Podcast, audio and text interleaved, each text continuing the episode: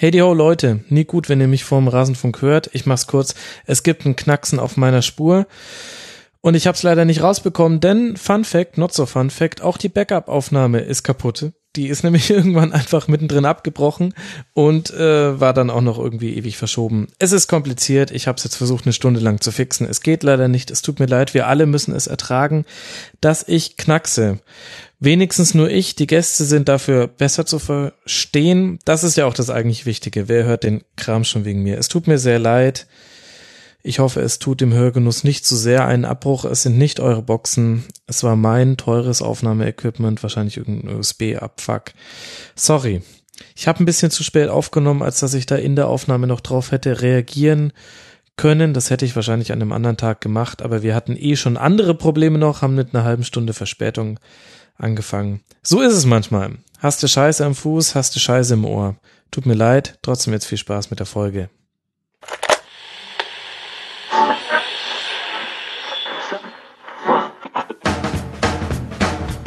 Die Rasenfunk-Schlusskonferenz. You think you can play with me? I'm not a child. I respect, I respect your lot.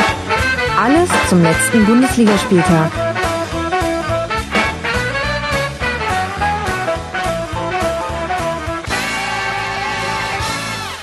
I respect you a lot. Herzlich willkommen zur Schlusskonferenz Nummer 123 zu einem fantastischen, zu einem fulminanten 33. Bundesligaspieltag. Mein Name ist Max Jakob Ost, ich bin der Ed Netzer und ich freue mich, dass ihr den Rasenfunk eingeschaltet habt, um mit uns gemeinsam diesen 33. Spieltag aufzuarbeiten. Ihr in einer eher passiven Form, ich dagegen sehr aktiv und auch mit zwei Gästen. Zum einen begrüße ich sehr Manuel Breuer, bei Twitter heißt er @binger05. Ihr kennt ihn vielleicht vom Vollraute Podcast, sehr empfehlenswerter Borussia Mönchengladbach Podcast und ihr habt ihn vielleicht auch schon gelesen. In seinem Blog, das er zusammen mit ein paar Kollegen betreibt, halbangst.de. Hallo Manuel. Ja, hallo zusammen. Außerdem mit dabei Marc Wiese, at Sportwiese bei Twitter, freie Mitarbeiter beim NDR, unter anderem. Marc, schön, dass du mal wieder mit dabei bist. Ja, moin in die Runde. Ich würde sagen, das Moin hat auch schon einen Hinweis darauf gegeben, wohin dich dein subjektives Fanherz hinleitet, nämlich zum HSV. Und bei Manuel ist das mit dem Vollraute Podcast ja schon aufgeklärt, wen er da so favorisiert. Das werden so zwei kleinere Schwerpunkte heute sein, aber insgesamt hat dieser 33. Spieltag genügend zum Diskutieren hergegeben, wenn ihr mich fragt. War ein richtig geiler Spieltag, oder Manuel? Ja, da gab es die Saison doch schon deutlich äh, ja, durchschnittlichere Spieltage als dieser, das muss man sagen. ich mag's, dass du vollkommen ausrastest, äh, ob, ob, ob dieser Spiele. Bevor wir loslegen, noch ein Dank an alle, die uns unterstützen. Die Rasenfunk-Supporter sind heute mal extra nicht nur diejenigen, die eine bestimmte Summe pro Monat überweisen, sondern der Dank geht raus an alle, denn auch die ganzen 1 Euro und 2 Euro Spende haben einen Platz ganz tief in meinem Herzen.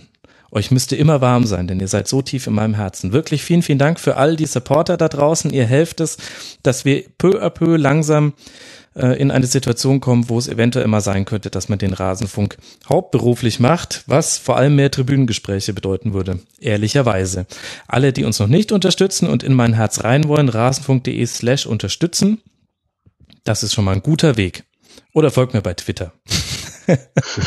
das ist billiger. Nein. So, 33. Spieltag. 37 Tore gefallen, unfassbar tolle Spiele, Dramatik an allen Ecken und Enden der Tabelle und alles deutet hin, mag auf ein Showdown-Spiel am nächsten, am 34. Bundesligaspieltag. Jeder, der den Rasenfunk hört, kennt dieses Showdown-Spiel im Grunde schon seit zehn Spieltagen. Ich treibe das wie so ein Running Gag vor mich vor. Tatsächlich, HSV gegen VfL Wolfsburg wird ein entscheidendes Spiel werden und das liegt vor allem daran, dass Hamburg auf Schalke ein 1 zu 1 geholt hat. Wo ich jetzt nicht weiß, ist es nur ein 1 zu 1 oder immerhin ein 1 zu 1? Ja, ich würde sagen, es ist immerhin ein 1 zu 1. Mhm. Also ich, ich glaube, insgesamt geht das, geht das Remis schon so in Ordnung. Ähm, Schalke hat vielleicht die klareren Chancen gehabt, gerade in der ersten Halbzeit. Aber dann gerade in der zweiten Halbzeit hatte der HSV ja schon das Chancenübergewicht und hat einfach zu oft einfach zu ungenau äh, gezielt, beziehungsweise glaube ich, dass da einfach der Kopf eine ziemlich große Rolle gespielt hat, weil du einfach, wenn du in dieser Situation bist, viel mehr ins Nachdenken kommst, als wenn du jetzt irgendwie wie Hoffenheim in Bremen spielst und weißt, du wirst die Champions League erreichen. Klar, da geht's auch noch ein bisschen was, aber ähm, da, da kannst du einfach befreiter aufspielen und ähm, gerade jetzt Wood, der da in der 89. Minute allein aufs Tor läuft und den dann mhm. neben, neben das Tor setzt, anstatt, wie es vielleicht der ein oder andere Stürmer gemacht hätte, rechts vorbeigeht und ihn dann locker einschiebt. Das sind einfach so diese ein, zwei äh, ja, Prozentpunkte, die dann im Kopf, glaube ich, einfach fehlen, um dann die entscheidenden Treffer zu machen. Und zum Glück hatte äh, Pierre-Michel Lasogga in der 90. plus 1 ausgerechnet, muss man ja sagen. Ja. Pierre-Michel Lasogga. Ähm, ja, zum einen ein leeres Tor vor sich und zum zweiten hat er ja dann auch noch so kurios sich selber angeschossen. Das passt einfach äh, zu dieser Situation des HSV und zu seiner persönlichen auch. Aber ja, wir Hamburger sind heidenfroh, dass äh, unser heiliger Pierre es mal wieder für uns gerichtet hat. ich muss ja ehrlich gesagt sagen, ähm, für mich klarer Kandidat fürs Kaktor des Monats. Ich weiß nicht, wie Manuel das sieht, aber allein, dass der Ball da zu Lasogga durchkommt und dass er dann nur mit Hilfe seines eigenen Standbeins reinmacht. Das hat er sich bei Griesmann abgeguckt vom Elfmeter. ja. ja, also äh, in, im Zustande kommt dann schon glücklich, aber auch nicht ganz unverdient, oder Manuel? Nee, ich denke auch, wie das, wie das jetzt schon angesprochen wurde, ähm, da gab es ja allein schon die, diese, diese Wood-Chance und davor gab es auch schon gute Schusschancen ähm, durch, durch Holpi und auch nochmal Wood. Ähm, Schalke lauerte eher auf Konter, so wie ich das gesehen habe in der zweiten Hälfte. Auch richtig, die hätten in der ersten gut 2-0 führen können. Da gab es ja diese Chance mit dem Hunteler Kopfball äh, und dann mhm. der Nachschuss von Burgstaller, der äh, dann doch nicht so treffsicher war, wie es bisher den Anschein hatte in der Rückrunde. Ähm, aber die zweite Hälfte, dann die letzte halbe Stunde drückt, drückt Hamburg und ähm, ja, es gab gab ausreichend Chancen, das zu machen. Dass es dann so ein äh, Kacktor wird, war irgendwie dann auch lustig, gerade für den eher neutralen äh, Beobachter dieses Spiels. Also äh, Lasogga dann, ja, der wäre auch nur so reingegangen. Ich glaube, wenn er ihn ganz flach normal reingeschoben hätte, wäre der noch abgegrätscht worden da von der Linie. Ähm, ist schon, ist schon ulkig dann. Also der, der eleganteste Tanzbär westlich von St. Petersburg, ne, Lasogga. Das ist äh, schon ein Typ. Ja, wobei das mit dem, dass es eher lustig und ulkig war, ehrlich gesagt hatte ich das Gefühl, es gibt eigentlich niemanden in der Fußball-Bundesliga-Fanszene, der neutral auf dieses Spiel blickt. Also nicht nur die beteiligten Vereine und dann auch die Fans von Vereinen, die davon betroffen waren, vor allem natürlich Ingolstadt-Fans, für die das sehr, sehr bitter war, denn damit war der Abstieg besiegelt durch das nicht gegebene Schalker-Tor, reden wir gleich noch drüber, sondern auch ansonsten jeder Fußballfan hatte zu diesem Spiel eine Meinung auch nicht immer die positivste gegenüber dem HSV. Damit müssen, glaube ich, äh, Hamburg-Fans derzeit leben. Marc, kannst du mir denn sagen, ob der Ball vor dem 2 zu 1 durch Kolasinac in der 94. Minute, ob er im Aus war? Ja, genau sagen kann ich das natürlich auch nicht. Also äh, es gab ja auch wirklich irgendwie keine Kameraeinstellung, die es eindeutig auflösen konnte. Und dann gingen heute ja noch so schöne ominöse Videos auf Twitter rum, wo dann gesagt wurde, ja, hier sieht man doch eindeutig, dass der Ball äh, nicht im Aus war und dass das heute zählen müssen. Ich finde, auch da konnte man das jetzt nicht abschließend beurteilen. Und ja, ich gucke da jetzt vielleicht nicht mit einer neutralen Perspektive drauf, aber wenn ich das jetzt objektiv beurteilen müsste, dann würde ich auch sagen, der Linienrichter steht einfach direkt daneben. Und ich glaube schon, dass in diesem einen Moment direkt nach Verlassen des Fußes von Geis war es ja, glaube ich, mhm. ähm, dass der Ball da vielleicht ein paar Zentimeter über der Linie war. Wir reden im Endeffekt nur über ein paar Zentimeter, das ist dann vielleicht auch wieder das, das Glück, was der HSV da hatte, aber ähm, ja, es ist so entschieden worden und ähm, das kann man jetzt im Nachhinein nicht ändern. Nee, das ist allerdings so. Und man muss ja auch sagen, Manuel Schalke merkwürdig passiv, dann vor allem in der zweiten Halbzeit. Insgesamt auch nur ein Schuss aufs Tor durch Schalke. Wir alle wissen, dass Schalke und Borussia Mönchengladbach in dieser Saison ein besonderes Verhältnis verbindet und dementsprechend glaube ich, du hast auch auf äh, Schalker Spiele ein bisschen genauer geguckt, zumindest in einer gewissen Phase der Saison. Kannst du erklären, warum sich Schalke zu Hause gegen den HSV vor allem in der zweiten Halbzeit dann sehr schwer getan hat? Hm, also so genau würde mir das jetzt, würde ich mir das jetzt nicht, äh, ja, äh, wäre das jetzt nicht möglich, sage ich jetzt mal zu sagen, äh, was da genau passiert ist.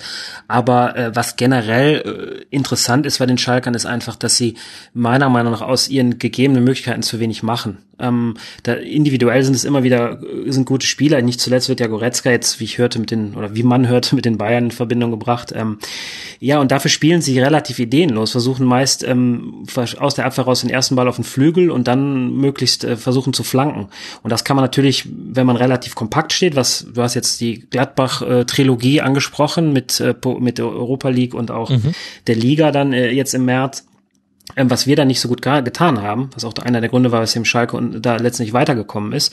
Ähm, aber in, du kannst das eigentlich ganz gut verteidigen. Und dann hat Schalke immer wieder diese una, unnachahmlichen Lähmungserscheinungen und äh, mhm. ja, sind dann einfach, ja, sind dann einfach als Mannschaft sehr, sehr anfällig. Und ähm, das ist mir, also das ist auch eines der Teams, wo ich nicht so ganz schlau draus werde. Ich meine, wie viel, wie viel Neuzugänge hatten sie vor Saisonbeginn? Neun oder zehn? Natürlich gab es Verletzte, aber ähm, die individuelle Qualität ist ja dann da. Und äh, ich habe so das Gefühl, die Rückrunde hängt einzig und allein an Goretzka und Burgstaller ähm, von der Qualität. Und äh, ja, der natürlich auch gestern wieder trifft. Ähm, mhm. ja. Und auch sehr, sehr schön. Ich fand, das war eins der schönsten Kopfballtore überhaupt dieser Saison. Den muss man erstmal so platziert als Bogenlampe ins lange Eck setzen.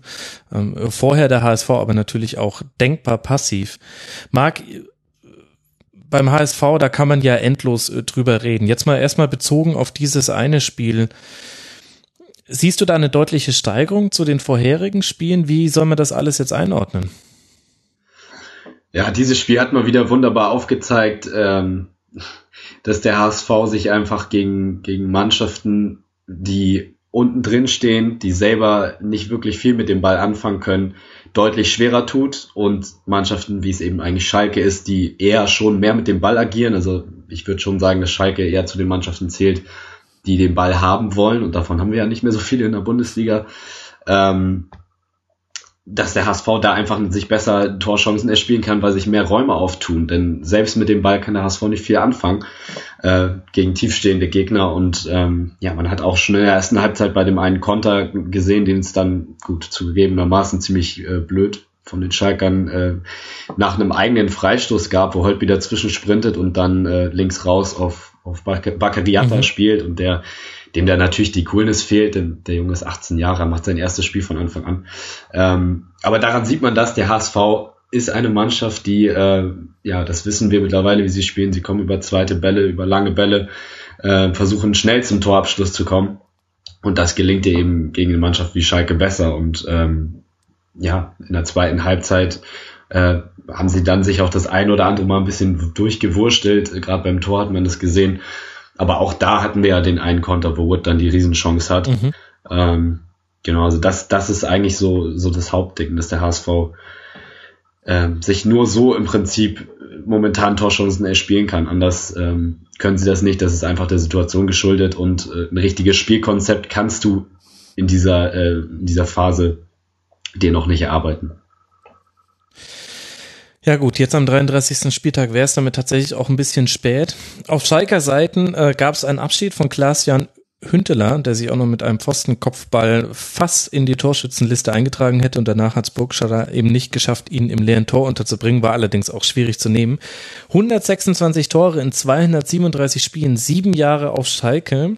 Zuletzt eher weniger positiv in den Schlagzeilen, wie ich so empfinde. Also wenn man jetzt mal so über die letzten anderthalb, zwei Jahre guckt, immer eher so das, das ausrangierte Modell, äh, der zwischendurch nochmal aufblitzt und jetzt natürlich unter der Burgstaller Euphorie auch als erstes Opfer gelitten. Manuel, ähm, was, verbindest du irgendetwas mit Klaas-Jan Hünteler? Ich würde ihn gern auf irgendeine Art und Weise würdigen, denn er ist ja schon ein Schalker Urgestein geworden. Und das sind tolle Zahlen. Ja, auf mich wirkt er irgendwie immer wie ähm, leicht deplatziert, weil ich glaube, äh, ihn hat das aufgrund seiner seiner Vita ähm, hat er vielleicht auch ganz am Anfang gedacht, was was mache ich bloß auf Schalke? Also ich will da jetzt wirklich keinem Schalker zu, zu nahe treten. Das äh, gleiche Geld gilt Minimum auch für für Gladbach zum Beispiel. Aber wenn man nun mal ne aus äh, über über Mailand und, und Madrid dann bei Schalke landet, ähm, gut, da gab es natürlich auch schon äh, schon andere wie Raúl, aber ähm, irgendwie wirkte das auf mich am Anfang, Gott, das, das wird sicherlich ein Missverständnis, aber man muss jetzt nach sieben Jahren äh, konstatieren, dass er, ja, einer der, ich glaube, nach, nach Fischer der äh, erfolgreichste Torschütze, glaube ich, ist, ähm, in, in, in so einem Zeitpunkt oder in so mit vergleichbaren Zahlen.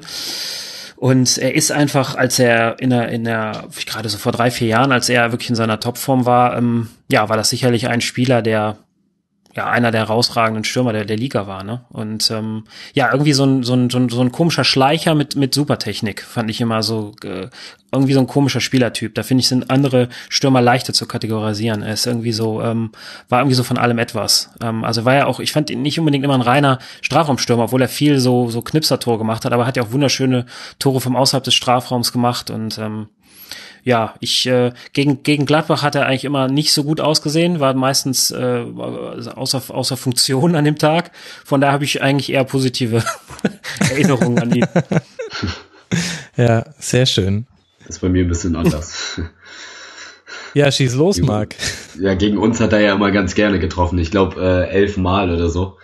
Da haben wir ja so einige auf unserer Liste, die ganz gerne gegen uns treffen, wenn ich dann noch an Pizarro und Konsorten denke. Ähm, deswegen ist das eigentlich immer das, was ich mit ihm verbinde. Aber ich kann das eigentlich auch nur unterstreichen, was du sagst. Also ein ganz unkonventioneller äh, Stürmer, wobei er dann auch wieder irgendwie eine richtige Neun ist, aber wie du sagst, nicht wirklich zu kategorisieren und einfach immer gefährlich. Du musst es immer mit rechnen, dass der irgendwie sein Tor macht, selbst wenn er wenn er nicht äh, seinen Sahnetag erwischt hat, aber der war einfach immer für ein Ding gut und ähm, ja, ich, als Typ würde ich, werde ich ihn, glaube ich, auch vermissen, weil der, glaube ich, ein sehr ehrlicher Typ war. Der hat sich immer so ge gezeigt, wie er ist, äh, in, in, Interviews auch. Und deshalb, ähm, ja, schöner Spieler, äh, schöner Abschied.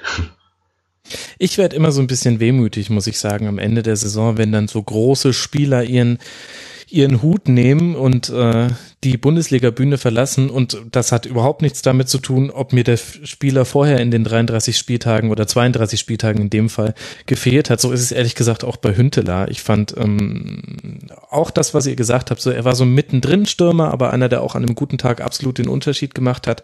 Zuletzt aber eben immer seltener. Und dann kommt halt ein Guido Burgstaller und hat startet mit so einem wahnsinnigen Lauf. Und man denkt sich, ja, das ist vielleicht jetzt die neue Generation, die es braucht. Und ein Embolo wartet ja zum Beispiel auch noch, wenn er mal irgendwann wieder fit ist. Aber jetzt haben wir ihn doch äh, zumindest kurz gewürdigt. Das hat er verdient. Und jetzt sollten wir dann äh, abschließend noch kurz mit der Saison von Schalke abschließen. Die stehen jetzt auf Tabellenplatz 10, 42 Punkte, für die wird nichts mehr gehen, nach oben als auch nach unten. Das heißt, mit diesem Unentschieden hat man sich jegliche Europacup-Träume verhagelt. Manuel, wenn ich nur einen Platz höher gucke, hm. dann sehe ich Borussia Mönchengladbach. Ja. Äh, bei denen rein theoretisch noch etwas möglich ist, da sprechen wir dann gleich noch drüber. Aber so ein bisschen, finde ich, werden die Spielzeiten von euch beiden gerne verglichen. Und da gibt es ja auch durchaus Parallelen. Wie siehst denn du die Entwicklung auf Schalke in der Saison? Ja, ich meine, Schalke war natürlich, äh, die Parallele war ja diese, dieser Horrorstart, ja, der, ähm, der mhm. dann unseren Start quasi noch in den Schatten stellte im, im Vorjahr, der zur Favre-Entlassung geführt mhm. hatte, wenn sich der ein oder andere Ältere noch erinnert. Ähm, das sind, äh, und dann, dann ging es, stabilisiert sich die Mannschaft sehr schnell, es schien auch ein, irgendwie ein System gefunden zu sein. Ja, und diese Rückrunde ist so eine dieser, da gehört Schalke auch zu einem guten, fast schon Dutzend Mannschaften, die, wir haben jetzt schon über den HSV ein bisschen geredet, Gladbach zähle ich da sowieso ganz vorne mit dabei dazu, die so ein bisschen so einen Schlingerkurs haben, wo du irgendwie denkst, das ist, äh, das ist weder gefangen, noch fallen die wieder in ein Loch, dann kommen sie aber auch wieder raus. Ähm, ja, irgendwo dachte man ja, dass, dass diese Euphorie aus diesem, ähm, aus diesem Europa League-Trauma für aus Fohlensicht äh, die bis zum Ende noch tragen würde. Und ich hatte Schalke auch zu dem mhm. Zeitpunkt am ehesten auf dem Schirm, dass sie sich da noch irgendwie auf sechs oder sieben retten. Ähm, was ich enttäuschend also finden würde als als als Schalke-Fan ist, dass sich immer noch nicht so richtig ähm, eine klare klare Formation da rauskristallisiert hat.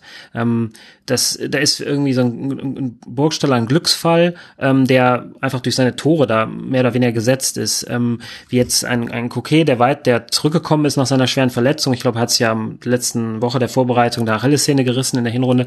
Ähm, hm. Der ist dann irgendwie, eigentlich ist das der Rechtsverteidiger, dann spielt aber, dann kommt ein Kehrer wieder auf. Das sind vielleicht auch alle positiv, positive Sachen, aber so richtig weiß ich nicht, ähm, was so die Idee ist im Schalker Spiel. Das habe ich vorhin mit angesprochen, dass es, dass es immer wieder schnell äh, erst der erste, zweite Ball äh, aus der Abwehr rauskommt auf die Außen und dann wird irgendwie versucht, äh, lang reinzuspielen. Und das ähm, ist eigentlich für die Qualität ist das zu wenig. Und ähm, das ist, kann man, wenn man böse ist, kann man das irgendwie dem Trainer ankreiden, weil, an, ankreiden, weil letzten Endes ist er dafür verantwortlich, das irgendwie so zu, ähm, zu organisieren. Aber das ist dann natürlich auch ein bisschen billig vielleicht, ähm, weil die Schalker immer Probleme mit so einer, ja, einfach für mich mit einer konstanten Wirkung nach außen haben. Da haben andere Vereine viel klare äh, Idee, was sie für einen Fußball spielen wollen. Und ich glaube, das daran krankt es auch irgendwie, weil dann Schalke immer mal wieder wirklich grauenhafte Heimspiele auch hinlegt, ähm, auswärts dann völlig mhm. überzeugend auftritt, weil es äh, vielleicht auch einfach ein Thema der Liga ist, auswärts sich viele leichter tun, ähm, ne, gegen den Ball und so. Ähm, mhm. Und das ist etwas, ja, da dachte ich eigentlich, dass diese Saison mal ein Schritt nach vorne sein wird bei Schalke, gerade mit den Neuzugängen. Aber ähm, letzten Endes ja, Stagnation. Ne? Also Wobei ich aber auch finde, das muss sich ja auch alles erstmal finden bei denen. Ne? Also du hast ja wirklich vor der Saison fast schon einen radikalen Umbruch gehabt, ne? also mit neuem Trainer, neuem Manager.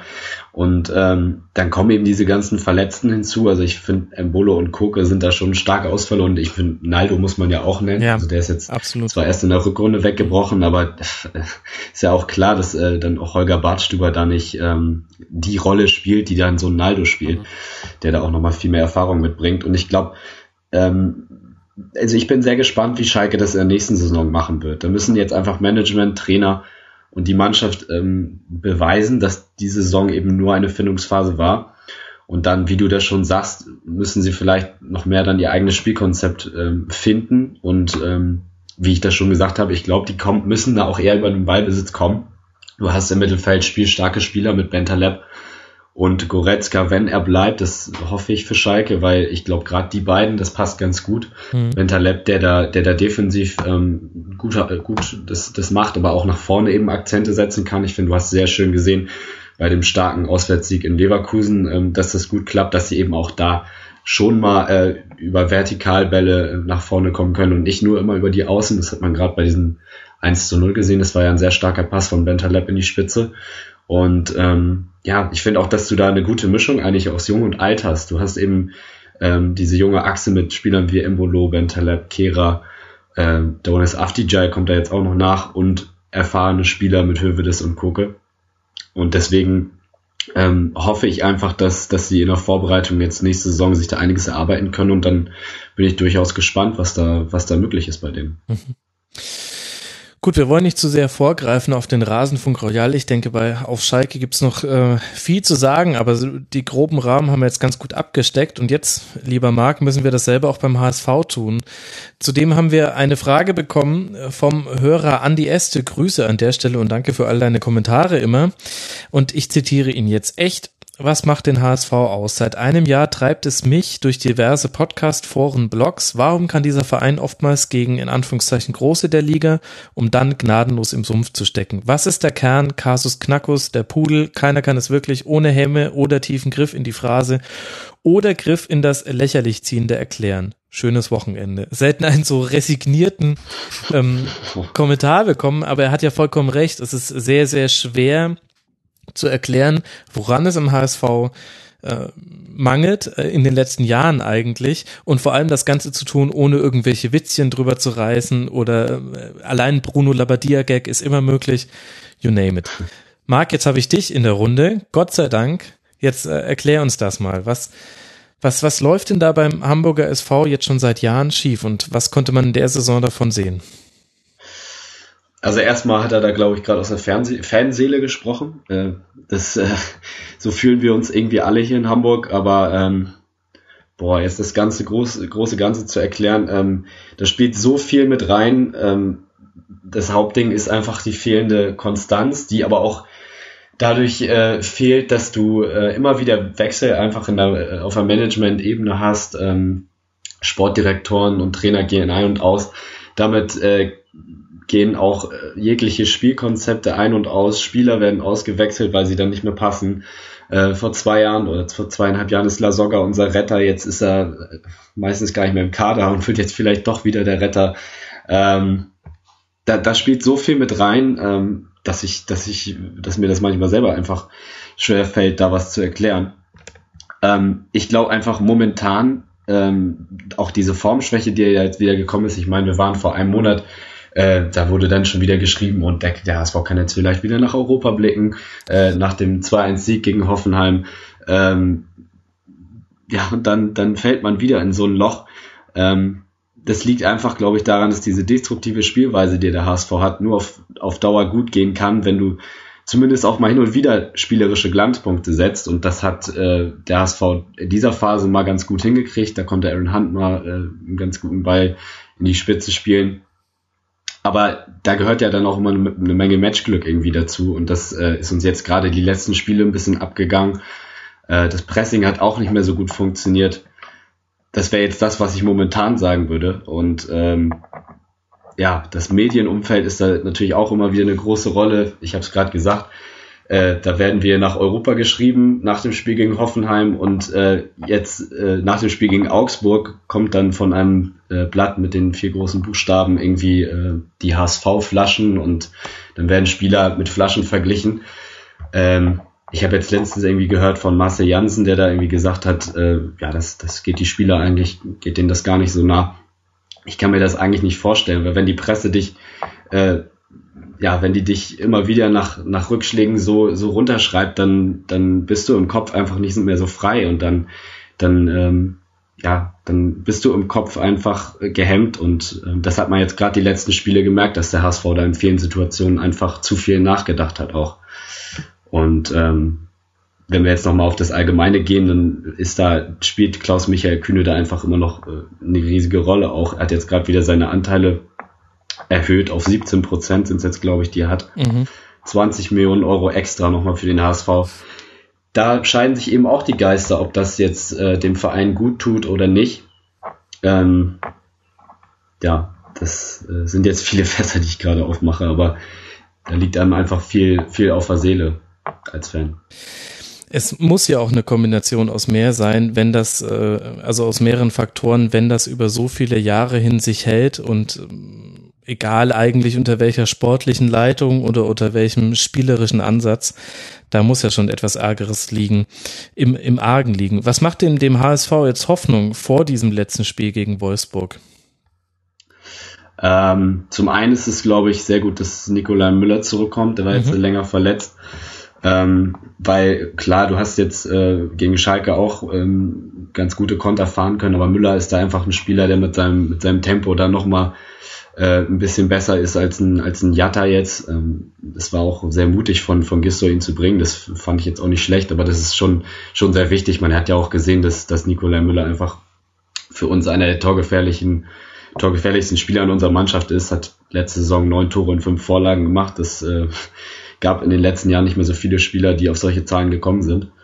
Ähm, und ansonsten ist es natürlich auch einfach die, die, das Publikum und die Stimmung. Äh, wir haben gesehen auch in den letzten Jahren gerade, wie auch an so einem letzten Spieltag, was, was da alles aufgefahren wird. Also ich bin mir auch sicher, dass da äh, von Fanseite wieder Marsch kommen wird und dass sie dann auf den Bus warten. Und allein dieses ganze Drumrum und dieser, dieser, ja, diese Stimmung, die da erzeugt wird, ich glaube, das äh, macht dich als Spieler einfach so unglaublich heiß. Ähm, also von der Einstellung vom Kampf her wird der HSV da alles in die Waagschale werfen. Und ich glaube, äh, Julian Nagelsmann hat es ja gesagt nach dem 2-1 gegen Hoffenheim, dass, äh, dass Hoffenheim es nicht geschafft hat, auf das emotionale Level des HSV zu kommen. Und äh, das könnte auch in diesem Spiel wieder der entscheidende Faktor werden, weil ich glaube, in dem Spiel wird es nicht mehr um irgendwelche äh, ja, um irgendwelche spielerischen äh, Glanzpunkte kommen, da ist Wolfsburg jetzt sowieso auch im Moment nicht so gut drauf. Ähm, da wird vielleicht auch äh, jetzt das Alter der Spieler nicht so entscheidend sein, weil Wolfsburg ist ja auch ein bisschen erfahrener vom, vom Altersdurchschnitt her.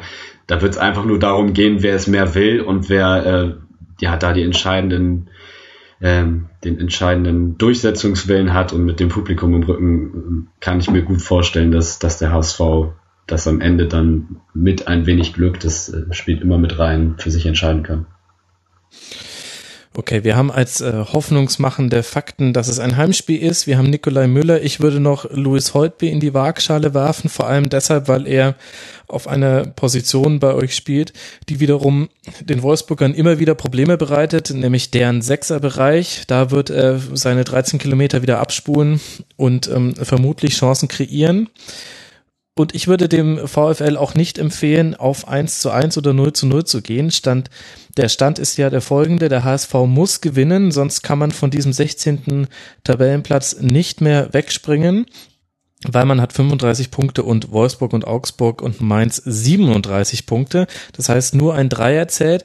Aber das habt ihr ja wirklich schon häufig genug in dieser Saison geschafft, noch in zum Teil letzte Minute dann in einem Heimspiel aus einem Unentschieden noch einen Sieg zu drehen. Ich glaube, das sollte Wolfsburg nicht riskieren, da auf Unentschieden zu spielen. Das ist so mein Gefühl für diese ganze Nummer. Wollen wir dann auch mal auf das Wolfsburger Spiel des 33. Spieltags gucken? Damit äh, können wir ja dann ganz gut den direkten Vergleich anstellen. Ein 1 zu 1 gegen Borussia Mönchengladbach. Manuel, eine Gewitterunterbrechung machte das Spiel ganz besonders. Sowohl Gomez als auch Andres Jonker haben danach gesagt, zu diesem Zeitpunkt wäre Wolfsburg am Drücker gewesen und hätte wohl das 2 zu 1 erzielt. Wie sieht das denn ein Gladbach-Fan? Der sieht das genauso. äh, das, ich hatte, ich hatte. Du bist einfach viel zu sassig. das ist aber. Aber du passt damit, du machst damit perfekt zum Rasen. Ja, das ist auch nur der Abstand des, äh, des äh, der späten Aufnahme. Ähm, Rasen, Rasenfunk äh, immediately live oder so, das wäre, das wäre fatal, glaube ich, für meine Nerven und Analyse. Aber ähm, es ist in der Tat so gewesen, dass, dass es wieder ein typisches, aus Gladbacher Sicht ein typisches Spiel war, wo ähm, ja, wo auf einmal Land unter war, bevor bevor der Hagel kam ähm, ah, und ich schön. glaube, das äh, wäre wär auch dann wirklich, ähm, ja, wir, wir wären baden gegangen, um das jetzt äh, das Trio da komplett zu machen. Ja, ähm, ich habe mir dann gedacht, ja, das äh, ist ja ziemlich ulkig, dass wir jetzt hier so ein, so ein, so ein, so ein Hagelgeschichte haben äh, Anfang Mai. Ähm, wäre aber wäre aber brutal super gewesen, wenn äh, zu dem Zeitpunkt, äh, sag ich jetzt mal, die, die, die Gladbacher Helden aller Raphael waren ja dann eingewechselt auf dem Platz. Wenn jetzt noch in so einer späten Aktion äh, unser ehemaliges Traumduo äh, Raphael Stindl oder so in so einer Co-Produktion jetzt vielleicht doch noch das 2 zu 1 äh, auflegen würden, weil nach dem Hagel das Momentum wieder auf unserer Seite war. Aber ähm, mhm. ich glaube auch, das wäre, es war sehr wahrscheinlich, dass ähm, dass Wolfsburg da eventuell noch zum Siegtreffer gekommen wäre, hätte es nicht diese, diese äh, ja, Wetterunterbrechung gegeben. Ähm, sehr ärgerlich, da die erste Halbzeit ähm, klar an uns ging und ähm, ja, wie so oft äh, einige Kandidaten in der Gladbacher Elf, die einfach nicht so die Killer vor dem Tor sind. Ähm, dementsprechend nur 1-0 und äh, man hatte es fast schon erwartet, dass da nochmal was kommt auf, aus Wolfsburger Seite. Kannst du mir erstmal sagen, warum man die erste Halbzeit so gut gestalten konnte? War Gladbach so stark oder war Wolfsburg so verunsichert? Also allein die, also dieser Horror-Querpass von Giavogi mit äh, Pfostenschuss und anschließend nochmal auf der Linie geklärt, ist ja so plakativ dafür, wie verunsichert Wolfsburg war zu dem Zeitpunkt. Und die haben ja auch offensiv fast gar nichts zustande gebracht in der ersten Halbzeit. Ja, ja. ja das ist so eine, so eine Wechselwirkung, die sich, ähm, die sich dann auch bei so einer Mannschaft wie Wolfsburg immer zeigt, mit, mit einer Mannschaft Mannschaft wie unserer oder der, der Gladbacher vielmehr, ähm, das, was, was wir dann gut gemacht haben, dass wir, wir haben jetzt Elvedi und Schulz auf den Außen, die sich immer ganz gut nach vorne schieben als äh, Wendt- und Janschke-Ersatz, beziehungsweise ist Elvedi ja auch jemand, der jetzt seit zwei Jahren äh, oft in der Startelf ist. Ähm, aber das sind, die, die schalten sich jetzt nach vorne, sind schnell, ähm, Umgekehrt hast du, oder da hast du auch jemanden wie der Hut, der immer nach vorne treibt, der ja kein, kein Sechser, kein Abräumer ist, neben Kramer vielleicht das auch noch mehr spürt. Christoph Kramer war jetzt wieder zurück, ja, ähm, nach Verletzung. Äh, der Hut, der nach vorne, den es nach vorne drängt. Und wenn das, wenn das alles gut im Fluss ist, wie bei uns in der ersten Halbzeit, dann sind wir eine spielstarke Mannschaft, die viele auch gute Chancen rausspielen kann. Und äh, Wolfsburg wirkte dann auch durch diese Verunsicherung, die vielleicht aus der, ja, aus der Drucksituation kam, äh, letztes Heimspiel etc., ähm, sind so Leute natürlich vorne wie, wie, wie Gomez, der sowieso auf die Bälle anderer ne, oder auf Vorlagen anderer warten muss. Aber dann sind so Feingeister vielleicht da, ne, wie ein Intep oder ein Didavi, die, die dann einfach ein bisschen in der Luft hängen, ne, wenn das nicht so, wenn es dieses Verbinden mhm. nicht knappt. Und ähm, das Gleiche passiert uns dann aber auch immer ganz gerne diese Saison. Und das war auch dann das genau der Fall, so nach 55, 60 Minuten, wo es diese fünf Horrorminuten gab mit dem Ausgleich. Ähm, ne, wie, wie ich jetzt schon mehrfach sagte, immer natürlich aus Gladbacher Sicht Horror. Ähm, ja, das, ähm, das äh, war dann genau das Spiegelbild irgendwie. Ähm, das, äh, ich glaube, dafür, dafür ist eine Mannschaft wie Wolfsburg ähm, nach so einer Saison auch einfach nicht, nicht austariert genug, dass äh, da wirklich immer alles so klappt, ähm, dass die Mannschaftsteile sich so gut verbinden. Und man sieht's, mhm. man sieht's auch bei uns. Also Weißt du, was mich am Ausgleich und auch an dieser Phase, diese fünf Horrorminuten hast du sie gerade genannt, am meisten, also was ich daran am bemerkenswertesten fand aus Gladbacher Sicht, dass äh, sich diesmal auch die Innenverteidigung so richtig hat reinziehen lassen in dieses, es ist ja nicht so, dass die Räume nicht mehr besetzt wären oder dass ihr acht Meter weit vom Gegenspieler entfernt stehen würdet, aber ihr kommt dann, das ist so eine doofe Floskel, aber es stimmt halt manchmal, ihr kommt dann irgendwie nicht in die Zweikämpfe rein. Am plakativsten natürlich beim 1 zu 0 von, äh, 1 zu 1 von Gomez, der den Ball annehmen, vorbeilegen und dann ins Tor schieben kann, obwohl quasi direkt hinter ihm ein Innenverteidiger stand. Und das hatte ich bei Christensen und Westergaard in dieser ähm, Saison so noch nicht gesehen. Das hat mich am meisten verwundert, mhm. ehrlich gesagt. Ja, das ist doch äh, aber in der Tat ein paar Mal vorgekommen. Ähm, für den geneigten Gladbach-Beobachter ist das dann offensichtlich, dass, ne, wenn man sich jede Minute antut, würde ich mal sagen, ja, ähm, kommen wirklich dann immer mal äh, Wackler rein, auch von einem Christensen, der jetzt seit ähm, seit unsere Serie, ähnlich, ähnlich, wie sag ich mal, der Schalke Aufwind hatten wir ja auch äh, Wochen, wo man dachte, oh, die, die Gladbacher marschieren noch ganz weit nach oben, in die, mhm. in die Top 6. Ähm, Gerade auch nach dem, nach dem, nach diesem Schalke 4 zu, 4 zu 1 äh, oder 4 zu 2, ähm, äh, Heimsieg äh, und, und dann schlichen sich immer mal wieder äh, auch Fehler bei Leuten ein, die, die eigentlich bis dahin souver souverän, eine souveräne Bank war, wie zum Beispiel ein Christensen, ja, der auch im letzten vier, fünf, sechs Spielen immer mal wieder Aussetzer hat. Ähm, das ist schon öfters vorgekommen. West, bei Westergaard ähm, bin ich mir auch noch nicht so völlig einig, ob, ob, ob ich, ob ich das, äh, ob ich ihm ein uneingeschränktes Vertrauen schenken äh, mag in der Folgesaison. Also ich glaube, er kann darauf. Sprich ihm nicht dein Vertrauen ja, aus, sowas geht schnell schief. Aber Gott sei Dank wird er wahrscheinlich drauf pfeifen helfen. Aber ähm, er ist, äh, ist wirklich, wenn, wenn die, wenn die Viererkette oder lass es auch eine Dreierkette sein, wenn die steht, ist er, ist er ein richtig guter Spieler. Natürlich hat er die Lufthoheit sowieso, trifft jetzt auch vorne, da wir an unseren Standards gearbeitet haben, äh, gerade offensiv auch. Ähm, er wird, wenn du ihn aber rausziehen kannst aus dieser Viererkette, ähm, wird wird es oft ein bisschen Vogelwild von den von den von den Tacklings. Äh, das ist ja gut, ist ja halt bekannt. Jeder Außen, jeder Innenverteidiger sollte es vermeiden, irgendwie vor den Außenverteidigern die Außenlinie gezogen zu werden. Das ist dann genau diese ne, diese Zone, wo wo wo, es da, wo man dann schnell überrannt wird, sich vielleicht nicht genug dreht und da sind beide beide in den letzten Spielen öfters mal in diese Situation gekommen. Auch in dem, in dem Augsburg-Spiel ähm, äh, in der Vorwoche beim 1 zu 1 hatten wir den späten Ausgleich durch André Hahn.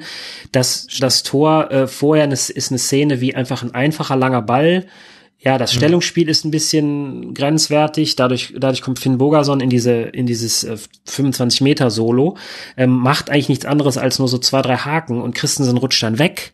Dieses Wegrutschen ist ihm auch gegen Dortmund passiert. Ähm, kann man, ist vielleicht dann einfach eine falsche Stollenwahl oder so, aber ich weiß es nicht, ob es dann so ein paar Prozentpunkte sind, die momentan fehlen, auch Konzentration, Fitness, aber das war man von ihm gar nicht gewohnt, ähm, weil er wirklich für mich einer der absolut überragenden äh, Innenverteidiger der Bundesliga war. Ich glaube, war ja auch bis, bis jüngst äh, beste Zweikampfwerte der Liga. Ähm, und wenn so kleine Aussetzer da kommen, ähm, hast du halt in, mit, mit der aktuellen Gladbacher Mannschaft und in so einer Liga hast du keine Sieggarantie. Ähm, und äh, dementsprechend auch unsere Tabellensituation. Lass uns die mal näher einkreisen. Nach jetzt zuletzt einem Sieg in Mainz und zwei Unentschieden, zuerst gegen Augsburg und jetzt auswärts beim VfL, steht Gladbach eben auf dem neunten Tabellenplatz mit 44 Punkten. Der achte Tabellenplatz hat 45 Punkte. Der siebte Tabellenplatz, der im Fall eines Dortmunders DFB-Pokalsiegs zur Europa League berechtigt, hat 46 Punkte. Das heißt, es sind jetzt zwei Punkte Rückstand auf den siebten. Der sechste ist schon nicht mehr erreichbar mit 48 Punkten. Das letzte Spiel ist zu Hause gegen Darmstadt. Wie schätzt du eure Chancen ein? Ähm, auf was? Auf einen Heimsieg gegen Darmstadt ganz gut. Aber äh, auf Platz sieben äh, zu kommen noch äh, sehr schlecht, beziehungsweise wird es nicht passieren. Also da kann man irgendwas von Hoffnung reden, aber das äh, werden sich die äh, Kölner ähm, so leid es mir aus Gladbach Sicht tut, äh, werden, werden sich das nicht nehmen lassen gegen Mainz, die ja auch de facto gerettet mhm, sind zu Hause. Äh, zu Hause. Ja. Äh, ne, also glaube ich, das wird ein gemütliches Unentschieden da werden. Ähm, vielleicht, gut, vielleicht legen die Kölner noch einen drauf, aber ich glaube nicht, dass die, dass die Mainzer dann wirklich äh, gucken werden, dass sie, dass sie dann auf den Auswärtssieg spielen. Also man, das, ich mag, das mag anders aussehen in, der, in ein paar Tagen in der Woche, aber ich äh, würde darauf nicht spekulieren. Also für mich ist das, war's das jetzt. Die Saison ist äh, soweit ad acta gelegt. Das ist vielleicht auch gut, weil man dann kann man immer nur positiv überrascht werden, aber äh, das, ich schiele nicht mehr auf sieben. Werder spielt auswärts bei Dortmund, da werden wir später noch ein bisschen drüber sprechen. Und was glaubst du, wird das jetzt in Gladbach dann auslösen, dieses Abschneiden? Also ich glaube jetzt nicht, dass Max Eber plötzlich in aktionistische Panik verfallen wird. Er ist das äh, komplette Kontrastprogramm davon. Und gleichzeitig hat man natürlich aber trotzdem seine Ziele verfehlt und vor allem die Art und Weise ist eben dann sehr ärgerlich, weil mehr drin gewesen wäre, trotz ähm, des Fehlstarts. Mhm. Was glaubst du? Ich, ich fand ehrlich gesagt irgendwie, ich kann mit Dieter Hacking mit dem Fußball, den er spielen lässt, immer nicht so viel anfangen. Das ist für mich, ähm, und da tue ich ihm vielleicht Unrecht, weil ich da vielleicht irgendwie Guardiola-Maßstäbe anlege. Ich alter, verwöhnter Bayern-Fan, das kann schon tatsächlich sein. Aber das ist für mich so ein funktionaler Fußball. Das sind immer so die einfachsten Lösungen, die aber dann auch relativ schnell kalt gestellt werden können, wenn sowas wie Verletzungen zum Beispiel passieren. Hacking ist immer ein, ein Trainer, der sehr von seiner ersten Elf abhängt und Verletzungen haben euch richtig erwischt innerhalb dieser Saison. Aber auch wenn der Gegner sich darauf einstellt oder eben einfach mal dieses Duo, du hast Raphael Stindl ja schon genannt, wenn die sich gegenseitig die Dinge auflegen und dann auch äh, verwerten, alles wunderbar. Aber wenn es mal bei einem von denen nicht so klappt und der ein bisschen aus dem Spiel genommen ist, es reichen quasi immer kleine Steinchen, um eine Hacking-Mannschaft ins Stolpern zu bringen. Ist so meine ganz persönliche Meinung. Mhm. Ja, ähm, also ich habe meiner Meinung nach habe ich äh, sehe ich da die Ursache in Hacking am, am allerwenigsten. Ähm, mhm. Jetzt mal das gesetzt, wir, wir schlagen Darmstadt, äh, wie auch immer, äh, würde die Rückrunde unter Hacking, wäre sie mit 30 Punkten abgeschlossen. Das, wenn du das. Mhm. Ich wollte ja. ihn jetzt auch nicht entlassen. Nee, nee, das ist sowas nicht gemeint, aber. das, äh, ja. Ähm, und er hat ähm, das, was du genau was du sagst, wird ihm ja auch, wird ihm ja auch so ein bisschen ja nachgehangen und das ist auch in, in Gladbacher Fankreisen wird wird ab und an auch mal darüber diskutiert, was so was eigentlich so eine Hacking reinbringt. Ähm, ich ich für ich für meinen Teil finde aber er hat das er hat in sehr vielen Momenten in der Rückrunde die richtigen Worte gefunden, hat dadurch mhm. äh, viel Respekt bei der Mannschaft gewonnen. Ähm, und die Fehler dieser Saison sind woanders zu suchen. Ähm, dass ob, ob Hacking über Jahre hinweg äh, im Stile eines Favre eine Mannschaft entwickeln kann, gerade die vielen jungen Leute so entwickeln kann, wie es vielleicht andere Trainer gerne möchten und können. Das weiß man jetzt momentan nicht. Natürlich gilt er ja so ein bisschen eher auch als äh, Verwaltungs, äh, Verwaltungstrainer. Er hat aber, fand ich, in der Rückrunde in vielen Spielen minimal Sachen verändert, die die, die, die uns ja richtig, richtig gut zu Gesicht gestanden haben und die auch gut äh, in die Spielverläufe gepasst haben. Und wir hatten zum ersten. Was meinst du da zum Beispiel? Ja, wir haben, also wir haben, ähm, wir haben minimal, äh, minimale personelle Anpassungen teilweise gehabt, ähm, die, die, wo du denkst, ja, warum kommt der jetzt rein? Beispielsweise ein, ein Jonas Hoffmann, der, mhm. der ein Typ zum Haare raufen ist. Das ist, äh, glaube ich, ein ganz lieber Kerl und das ist äh, auch ein feiner Fußballer, der, der glaube ich sehr, sehr intelligent ist auf dem Platz, der unheimlich viel läuft. Also er ist regelmäßig bei den, bei diesen Tracking-Werten ist er da so bei äh, 13 Kilometern. Ähm, er spielt immer wieder, aber er verballert siehe auch am Wochenende, er verballert einfach alles. Mhm. Also wenn der äh, so in der, im Abschluss im Strafraum 10, 20 Prozent drauflegen würde, wäre das auch jemand für zweistellig Scorer und, und Tore. Und er spielt halt völlig und in der guten Phase war er auch auf einmal, ähm, als wir auch in Florenz weitergekommen sind, war der auf einmal äh, die, ja die Erweckung. Und das war auch so ein bisschen Hacking, der er da gepusht hat. Natürlich kommt er auch in, äh, in Nöte, den ihn dann wirklich aufstellen zu müssen. Ähm, zwischendurch mhm. dachte ich auch, dass Hacking Drimmitsch wieder hinkriegt, äh, weil er spielte dann auch genau in dieser Phase. Ähm, und äh, von der Taktik her nicht, hat er nicht wirklich viel gemacht. Also er hat das ganz klassische 4-4-2 gespielt auf der Doppel-6, ähm, hat seinen Wolfsburger Stil über vielleicht übernehmen wollen, dass äh, auch viel über die Außen gespielt wird. Damals natürlich mit ähm, Caligiuri und De Bruyne und so, äh, viel Tempo. Ähm, das ist dann bei uns so ein bisschen abgemildert. Ähm, dafür haben wir dann auch einfach andere Spielertypen. Ähm, man hat das aber so ein bisschen, ja, so ein bisschen angepasst. Ähm, gleichzeitig die Außenverteidiger in diesem 4-4-2 doch recht offensiv. Ich hatte vorhin Elvedi erwähnt und jetzt sieht man das auch bei Nico Schulz, der wirklich gut die, die Linie runterkommt. Oscar Wendt hat das sowieso immer gemacht. Und das sind so, das sind so Feinjustierungen, die die, nichts Weltbewegendes sind, die unserer Mannschaft aber 2017 dann ab Januar gut zu Gesicht gestanden haben. Und die Punktausbeute wäre trotz einiger Enttäuschungen, wäre sie jetzt wirklich ja im Bereich Champions League gewesen. Also wenn man das einfach auf dieser mhm. Saison spiegelt. Klar, so einfach ist es dann nicht. Man muss das auch noch eine ganze Saison tragen. Aber ich denke insgesamt äh, kann man, also es gibt die Einzel, diese Einzelpositionen, die man vielleicht dann auch im im Royal äh, ab, abtragen kann, dass diese Einzelsachen wie ja. zum Beispiel Verletzung kommen, haben sich dazu summiert, dass wir als, als Borussia Mönchengladbach auch nach vielen Jahren jetzt Champions League und Europa League äh, im Block seit der seit der Reus Auferstehung, möchte ich es mal so nennen, ähm, dass, dass, dass wir das nicht äh, ja, puffern können in so einer Situation und trotzdem auf vier oder fünf einlaufen können. Ähm, das ist dann kurzfristig gesehen sind es dann ein, zwei Spiele, hier und da mal Pfosten getroffen. Ähm, Im Großen und Ganzen waren es waren es eine, Fe eine Fehlerkette ne, oder unglückliche Umstände. Und ähm, da sehe ich, um nochmal den Bogen zu schlagen, da sehe ich, Hacking hat da schon im Rahmen der aktuellen Situation wirklich ähm, nah am Optimum gearbeitet, finde ich. Okay, gut, dass du mich da so eingeordnet hast. Ich möchte dir nämlich gar nicht widersprechen. Ich muss jetzt aber unbedingt fragen, ob Marc überhaupt noch da ist. ja, ich, also ich bin noch da. Mehmet Scholl hätte wahrscheinlich gesagt, ich habe mich wund gelegen. ja, sorry, ich habe dich aber auch nicht so wirklich reingeholt. Aber wo könnte ich das besser tun, als wenn wir jetzt dann auf Wolfsburg gucken? Äh, den kommenden Gegner des HSV, wo habe ich jetzt schon oft genug genannt. Ich habe beim HSV schon die Frage gestellt, was kann man am Positiven mitnehmen in dieses letzte Spiel, weil ich möchte jetzt nicht am 33. Spieltag immer noch meckern über alles, was nicht passt bei diesem Verein. Darum geht's jetzt für diesen 34. Spieltag nicht. Jetzt hast du die ehrenwerte Aufgabe, Marc. Was kann denn der VfL am Positiven mit nach Hamburg nehmen? Ja, wenn überhaupt die zweite Halbzeit. also, ähm, ja, dass man sich halt nicht aufgegeben hat. Ne? Also ähm, gut, es stand nur 0-1, aber so harmlos, wie sie in der ersten Halbzeit waren, das merkst du dann ja auch selber, ja. äh, dass sie dann da doch nochmal so ähm, wieder auferstanden sind. Äh, das, das ist vielleicht das, was man denen zu, äh, ja, zugute halten kann. Ähm, die sind ja in der zweiten Halbzeit dann echt zu ein paar guten Torchancen gekommen und dann zumindest in der Phase dann auch verdient. Aber ich finde gerade in der, in der ersten Halbzeit ist, ist den, der Druck so klar anzumerken gewesen. Also diese Unkonzentriertheit, ein bestes Beispiel, ähm, Gila Vogie, der äh, da, ähm, ich weiß nicht, welcher Gladbacher es war, aber äh, dem in den Fuß spielt und dann die Riesenchance für Gladbach, wo sie eigentlich ja schon das 1-0 machen müssen.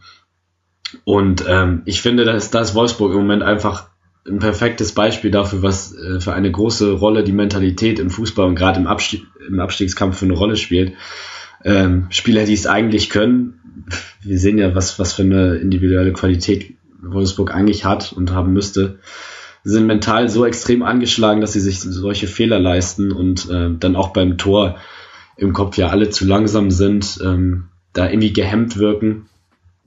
Und ähm, ich finde, was dann noch dazu kommt, das äh, habe ich, ich habe mir die Statistik von dem Spiel angeguckt.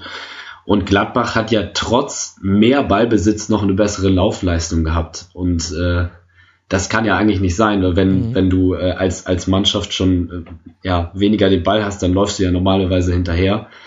Äh, aber Wolfsburg scheint da ja auch noch ähm, läuferisch und kämpferisch dann sogar noch hinten dran gewesen zu sein.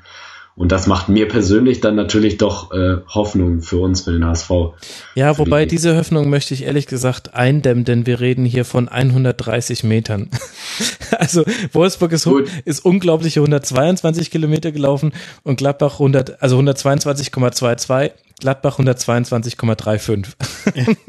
und da, hast du auch wieder recht. Das sind die Bestwerte recht. dieses Spieltags im Übrigen. Platz 1 und 2. Also äh, da Gut. möchte ich dich dämpfen. Äh, ich möchte auch dieses ähm, ich, ich, ich gebe dir in allem recht, was du hinsichtlich der Verunsicherung der ersten Halbzeit sagst. Ich glaube, man kann das aber auch äh, ins Positive drehen so wie ich beim HSV gesagt habe, sollte es irgendwie mit 1 zu 1 in die 80. Spielminute gehen, dann bekommen die das Gefühl, naja, das haben wir jetzt oft genug zu Hause schon geschafft. Es braucht nur einen Kopfball, es braucht nur einen Lasogga, nennen wir es Schuss. Das Ding äh, könnte schon reichen. Äh, genauso hat der VfL natürlich in dieser Saison schon häufiger das Gefühl erlebt, wie es ist, zurückzulegen und dann zurückzukommen. Ich erinnere mich da ähm, nicht nur in diesem Spiel, wo es schwer war, allein aus der ähm, tabellarischen Situation heraus, sondern auch in Leverkusen zum Beispiel, wo man ähm, ein, eine irre Aufholjagd gestartet hat, äh, dann zuletzt noch irgendwie das 3-3 fängt, aber eigentlich da als Sieger vom Platz gehen muss. Und ähm, das könnte, könnte auch so ein Pluspunkt für Wolfsburg sein. Ja, Verunsicherung, aber bei einem 0-1 ist es nicht so, dass sie dann komplett zusammenbrechen und 0 zu 7 verlieren, so wie man es bei anderen Mannschaften auch schon gesehen hat. Ich gucke jetzt kein, ja, ich gucke jetzt hier niemanden in der Runde an, ähm, sondern die können dann auch zurückkommen.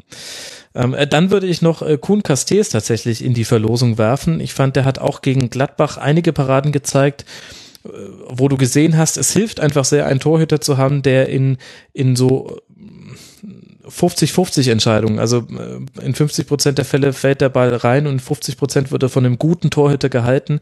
Da hält er halt auch echt einige. Jetzt auch gegen Gladbach ähm, in einer Situation vor allem. Und Mario Gomez kannst du natürlich nennen. Äh, der wird sich natürlich mit Papadopoulos und äh, Mavrei herumärgern müssen, aber das ist schon ein Pfund zu jemandem zu haben, der dann irgendwie auch das Tor macht, egal wie er vorher gespielt hat. Ja, klar. Also ähm, mit Gomez musst du immer rechnen und eigentlich äh, musst du bei, bei Wolfsburg ja mit, mit, mit jedem Spieler da in der Offensive irgendwie rechnen. Also ähm, die Davi Mali, ich finde auch ein Tab eigentlich ein guter Spieler, wobei da hatte ich mir fast noch ein bisschen mehr erhofft. Ähm, mhm. Gerade irgendwie nach dem, nach dem ersten Spiel, das war ja das letzte Spiel der Hinrunde, aber das erste in diesem Jahr. Da hat er ja auch diese super Vorlage für Gomez gemacht, weshalb der HSV dann 0 zu 1 verloren hat. Ja. Ähm, also klar, die können immer über diese individuelle Klasse kommen und äh, das geht natürlich auch am 34. Spieltag. Aber wie ich halt vorhin schon gesagt habe, glaube ich, dass, dass in diesem Spiel mehr äh, der Einsatz und der Wille entscheidend sein wird. Aber normalerweise, ich meine, das sind ja auch alles Menschen und alle Fußballer im VfL. Als Fußballer willst du, willst du äh, auf keinen Fall absteigen und deswegen ähm, sind die Chancen da vielleicht äh, 51 zu 49, das eine Prozent des, des Publikums liegt vielleicht beim HSV, aber ähm, da wird es auf ganz viele Kleinigkeiten drauf ankommen. Ja, und, und wir haben natürlich den Faktor Tabelle noch nicht genannt. Ein Unentschieden würde dem VfL reichen, um Hamburg auf dem Relegationsplatz zu halten. Das darf man nicht vergessen diese Komponente. Kann aber auch eine Gefahr sein. Ne? Ja, genau, das habe ich ja vorhin schon thematisiert. So, jetzt haben wir ganz, ganz viel Zeit äh, dafür aufgebrannt, dieses Showdown-Spiel HSV gegen Wolfsburg äh, vorzubereiten. Eine kleine Vorschau auf den 34. Spieltag und nebenher auch noch äh, die Schalker und Gladbacher Saison vollumfänglich und abschließend zu erörtern. Jetzt können wir ein bisschen auf die Tube drücken, Jungs, äh, sonst wird das hier noch mehr Late Line, als es jetzt gerade schon ist. Ich sitze übrigens neben einem passenden Kamin. Das hat, äh, das hat was. Ich möchte häufiger in diesem Setting hier aufnehmen. Lasst uns über Borussia Dortmund sprechen und den FC Augsburg, denn der FCA steckt immer noch in der Abstiegsverlosung mit drin und das trotz eines 1 zu 1 gegen den BVB. Damit hat sich der FCA 37 Punkte geholt bei einer Tordifferenz von minus 16 kann es da sehr schnell passieren im letzten Spiel bei der TSG aus Hoffenheim, dass man sich das äh, Torverhältnis gegenüber dem VfL Wolfsburg verdirbt. Der hat minus 17 aktuell. Und ein Hamburger Sieg, ein äh, niedriger Hamburger Sieg bei einer hohen Augsburger Niederlage würde Augsburg auf den 16. Tabellenplatz schubsen. Davon abgesehen ist ein 1 zu 1 Manuel gegen Borussia Dortmund ja gar nicht so schlecht. Vor allem, wenn dann auch noch mit Lute ein äh, Torhüter ran muss, der vorher gar nicht in Erscheinung tritt, ähm, weil Marvin Hitz sich kurzzeitig verletzt hat. Wie hast denn du dieses Spiel gesehen? Was ist davon hängen geblieben?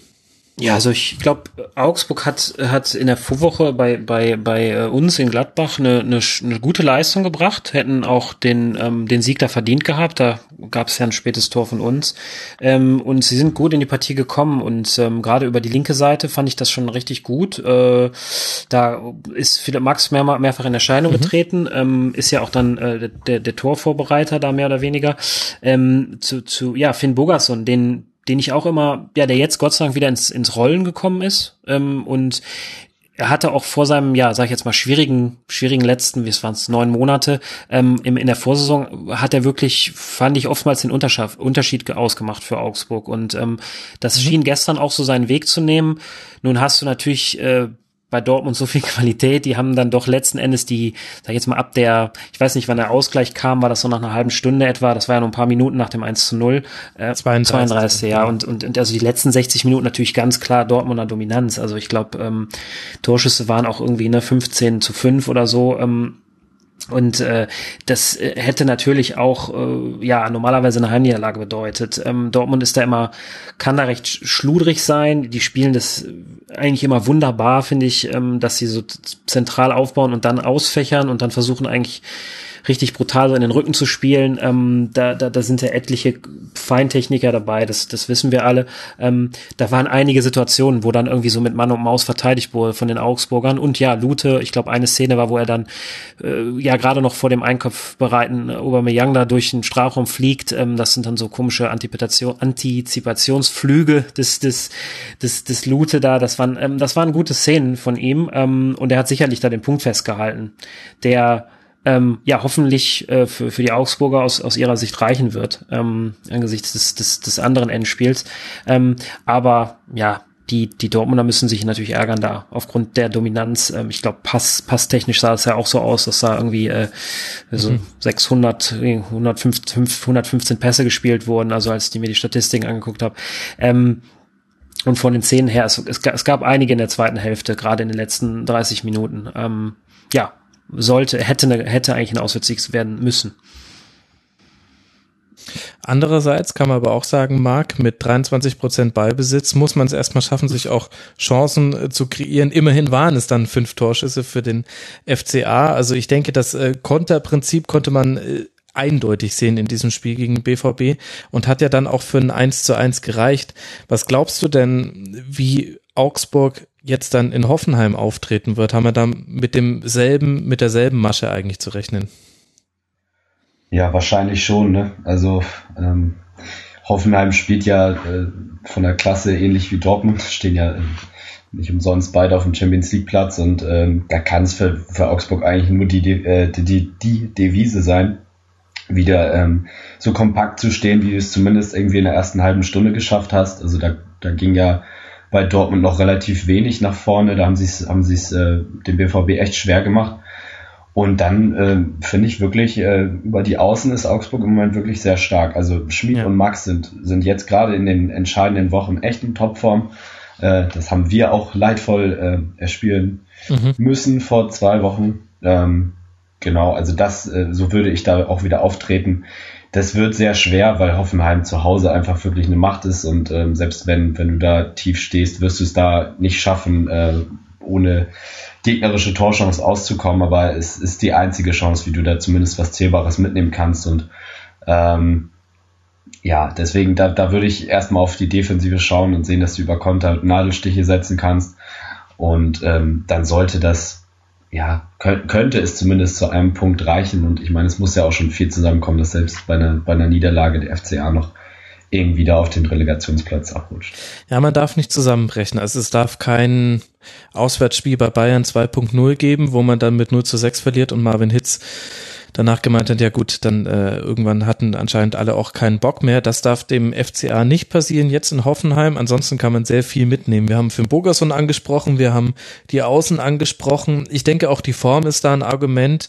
Äh, du hast das 4 zu 0 gegen den HSV ja schon selber mit in die Betrachtung einbezogen. Das sind fünf Punkte aus den letzten drei Spielen, eben gegen HSV, Gladbach und jetzt den BVB. Ich finde auch, dass Bayer und Chor auf der Doppelsechs äh, du merkst einfach, das ist eine Stabilität, die man in dieser Saison aufgrund von Verletzungen noch nicht so häufig hatte. Und gerade Daniel Bayer hat wieder allein durch sein Stellungsspiel sechs abgefangene Bälle, sehr gute ähm, Passquoten auch. Der hat wirklich viel rausgerissen.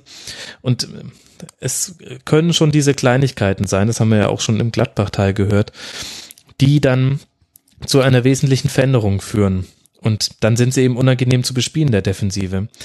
Was machen wir, Manuel, mit Borussia Dortmund, die ja die große Chance liegen gelassen haben, den dritten Tabellenplatz sich mit Vorsprung an Punkten zu sichern? Jetzt 61 Zähler gleich mit der TSG aus Hoffenheim, die auch 61 Zähler haben. Das heißt, jetzt wird's ein fröhliches um die Tordifferenz schießen. Reden wir gleich nochmal drüber beim Werder gegen Hoffenheim Spiel. Aber wie ordnet man das ein? Dortmund ist erst mit einem interessanten 3-3-2-2 gestartet, wurde dann aber durch die Weigel-Verletzung auf die denkbar bescheuertste Art und Weise äh, unterbrochen. Aber auch davon ab fand ich, wenn Dembele es nicht geschafft hat, eins seiner äh, vielen Dribblings erfolgreich zu gestalten. Ich glaube, er hatte allein sieben erfolgreiche Dribblings in diesem Spiel, was echt ein hoher Wert ist. Äh, dann war mir das noch so ein bisschen, ja, dröge ist ein bisschen zu hart, aber da war jetzt auch nicht so eine Vollgasveranstaltung aller Jürgen Klopp zu sehen beim BVB. Nee, in der Tat. Aber ähm, ich glaube, in Dortmund ist auch momentan einfach, sind einfach durch, durch viele Sachen, die jetzt passiert sind oder diskutiert worden sind, den, um es mal so zu nennen, in den, in den letzten mhm. vier Wochen, ähm, wirkt es irgendwie so, als wenn es den, als wenn es irgendwie den, den, den Verein Dortmund mit all seinen Umständen gibt und dann diese, diese 16, 18 Spieler, die da immer auf dem Platz laufen und die machen das mal gut, mal schlecht. Ähm, ich fand, ähm, ja, das war im, im Rahmen war das okay. Das ist aber immer noch nicht der Fußball, den, wie du sagst, die potenziell da von den Spielern gespielt werden kann. Ähm, Piszczek sieht, sieht am Anfang schlecht aus, fängt sich dann, ähm, auf seinem Flügel, äh, wie, wie wir das vorhin gesagt haben, äh, mit, mit einem starken Max ähm, auf, auf, auf Augsburger Seite und ja, äh, leider aus, aus, aus Gladbacher Sicht, man guckt immer noch auf, auf auch, auch Jahre später guckt man immer noch auf Marco Reus. Aber irgendwie merkt man, äh, der hat auch nicht so, meiner Meinung nach nicht so die dominante Rolle, die der da noch haben müsste. Und ähm, in dieser Situation, natürlich ist er auch immer verletzungsbedingt da jetzt immer in Probleme gekommen. Aber ähm, da ist, wird ja viel liegen gelassen. Das ist auch immer so ein bisschen spielerisch, ähm, ja, das ist eigentlich eine ganz gute Schablone, die die, die da immer auflegen, das habe ich auch vorhin gesagt, aber ähm, es ist immer so ein bisschen, nicht halbherzig, klingt irgendwie ein bisschen brutal, ähm, aber ich weiß nicht, wie du es gerade beschrieben hast, das äh, ist so ein bisschen, so ein bisschen äh, Drive fehlt da einfach ähm, in, in, der letzten Instanz. Ähm, das hätte ihn fast auch gegen, gegen Gladbach äh, Punkte gekostet, ein Spiel, was sie hätten, niemals mhm. hätten oder in jedem Fall hätten gewinnen müssen, was sie dann letztendlich durch einen Kopfball äh, getan haben, was äh, eigentlich lustig ist. Ich glaube von Guerrero, ja, der äh, nicht gerade ein Riese ist. Ähm, und äh, ja, sie belohnen sich da irgendwie nicht. Also äh, Dortmund diese Saison auch ne, noch irgendwie eine ulkige Mannschaft. Aber das mag vielleicht auch an diesen ganzen Nebenschauplätzen liegen, gerade gerade letzten Wochen. Ähm, gut, jetzt haben sie am letzten Spieltag, äh, glaube ich, geht's gegen Werder, ja. Ähm, genau. Das natürlich dann äh, kann natürlich dann äh, Goals galore werden. Wollen wir es hoffen als äh, als Betrachter. Zu Hause gegen Werder und eben mit einer Tordifferenz plus 31, während Hoffen eine, Hoffenheim eine Tordifferenz von plus 27 hat. Das heißt, es gelte für Hoffenheim vier Tore aufzuholen, sollten beide ihre Spiele gewinnen. Marc, ich will jetzt ehrlich gesagt irgendwie diese Nebenschauplatzdiskussion gar nicht aufmachen, denn äh, da wurde auch schon genug und äh, ja, eigentlich von allen Beteiligten auch schon was zu gesagt und das wird uns sowieso noch eine ganze Weile durch die Saison begleiten. Ich habe mich aber gefragt, was die Weigel-Verletzung für den BVB bedeutet, darüber hinausgehend, dass es halt mal wieder in einer entscheidenden Phase eine sehr heftige Verletzung ist. Ich glaube, das einzige Positive ist, dass man, dass Nuri Sahin wieder ins Training zurückkehrt. Aber ansonsten ändert das schon was am Spiel, oder? Ja, auf jeden Fall. Also, also Julian Weigel ist da wirklich in dieser Saison zu einem ganz, ganz wichtigen Faktor herangewachsen bei Dortmund. Also gerade seine, seine vertikalen Bälle in die Spitze. Also ich habe da mal so ein, so ein Compilation-Video gesehen von ihm, wie viele Bälle der eigentlich wirklich, also die man eigentlich fast unter, unter Risikobälle ver, ver, verbuchen würde, mhm. da in die Spitze spielt und die wirklich mit einer unfassbaren Sicherheit da immer ankommen. Und äh, die, die bringen einfach äh, Dortmund so viel im Spiel nach vorne, weil sie einfach diese, diese Mittelfeldlinie überspielen und dann, wenn, wenn dann ein Reus oder ein äh, Dembele, Aubameyang, wenn die in, in der vorderen Zone am Ball sind, dann, dann kannst du da einfach un, unfassbar viel kreieren. Und deswegen ist das, ist das ganz bitter und ähm, ja, ich bin, ich bin gespannt, wie sie das auffangen. Also Castro äh, ist in dieser Saison äh, ja mit Licht und Schatten unterwegs. Ähm, Shahin ist immer mal wieder verletzt, sagst du ja gerade, kommt jetzt erst wieder zurück. Ähm, das wird schwierig, ihn da adäquat zu ersetzen. Und ich hoffe, dass sie, dass sie das, ähm, ja, dass sie das irgendwie auf die Reihe bekommen. Und ähm, ja, klar, auch gerade fürs Pokalspiel ist das natürlich ganz bitter. Mhm. Wo ja alle, die noch um den siebten Tabellenplatz kämpfen, wobei auch Manuel nicht mehr dran glaubt, aber die hoffen natürlich auf ein sehr starkes Borussia Dortmund gegen die Eintracht aus Frankfurt. Also ein 1 zu 1 in Augsburg und jetzt ein Endspiel zu Hause gegen Werder Bremen und gegen eben jenes Werder Bremen hat die TSG aus Hoffenheim gespielt. Die ganzen Gegner der letzten Spieltage spiegeln sich ja bei Dortmund und Hoffenheim. Ein netter AB-Test.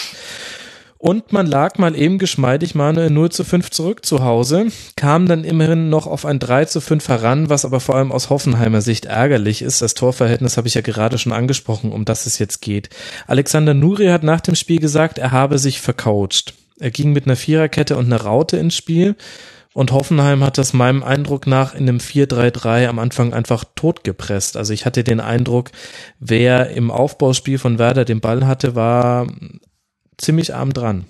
Ja, in der Tat. Also das ähm, Hoffenheim ist ja nun mal eine Mannschaft, da muss ich jetzt sagen, das ähm, ist für mich wahrscheinlich die der schönste Fußball, ähm, dieser Saison. Also wenn sie da, natürlich äh, gab es auch einige Ausnahmen, aber das ist wirklich, ähm, da weiß, da weiß in diesem 4-3-3 wissen die, die ersten sechs, aber dermaßen, wo sie, wie sie zu laufen haben. Das sind ja echt viele Bälle, wo ganz kurzer Kontakt nur kommt und dann in die Spitze kommt. Und irgendwie schien es da zu sein, als wenn, also wir eine Zeitreise gemacht hätten. Ich glaube, als ich zum ersten Mal im, im Rasenfunk war, hatte, hatte Werder gerade in München gespielt und hatten diese ja. wirklich absurde taktische Leistung dahingelegt, wo wirklich, glaube ich, auf dem Platz auch sich die Mannschaftsteile angeguckt haben und dermaßen, dermaßen entzerrt da auf dem Platz auftraten, dass du da, du konntest da mit LKWs durchfahren, ja, und ähm, so schien es irgendwie auch in den ersten, in den ersten 20, 30 Minuten zu sein und Hoffenheim hat dann einfach weitergemacht. Also ähm, alles das, was Werder in den letzten Wochen aus, äh, ausgezeichnet hat, was vielleicht auch, ja gut, die haben, glaube ich, oft dann äh,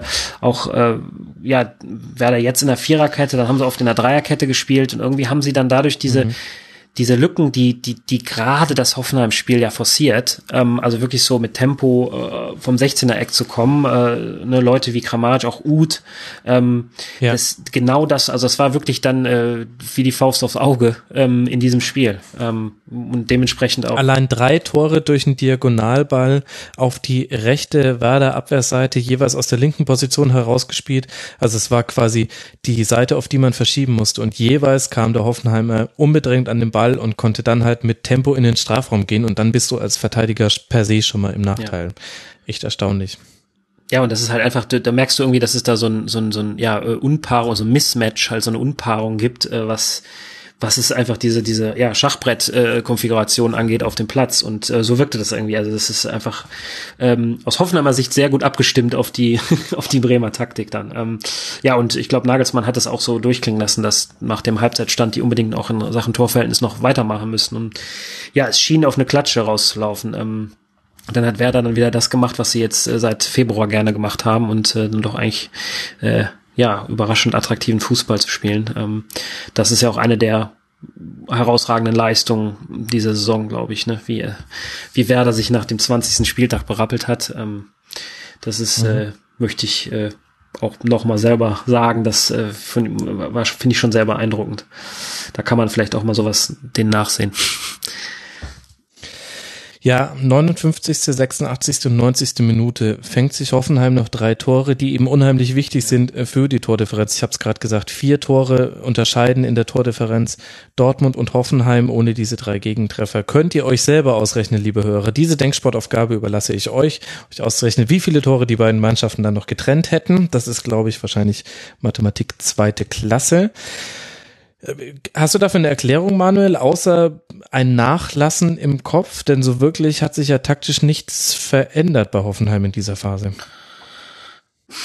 Nee, ich glaube, dann da ist es, ähm, da sind wir irgendwie im Bereich der ähm, außer wenn ich da vielleicht auch selber am Platz gestanden hätte, da ist es äh, wirklich im Bereich der, der, der, der Phrasen, muss ich sagen. Also ähm, ich glaube, mhm. wenn du da direkt so, so, eine, so eine Reise am Anfang kriegst und äh, ne, Kramatsch dann das 2-0 macht nach elf Minuten, ähm, dann ist Hoffenheim, die, die machen das halt schon richtig gut. Das ist wirklich eine der Mannschaften, die seit, die seit Mitte der Hinrunde dermaßen eingespielt sind und das äh, wirklich stark machen. Und du brauchst dann auch einen Wagner, Sandro Wagner nicht, ähm, ne, spielst dann halt einen Schalai, der auch dann trifft, hat auch gegen Gladbach getroffen, ähm, immer natürlich die, die Borussia-Referenz, ähm, äh, doppelt sogar.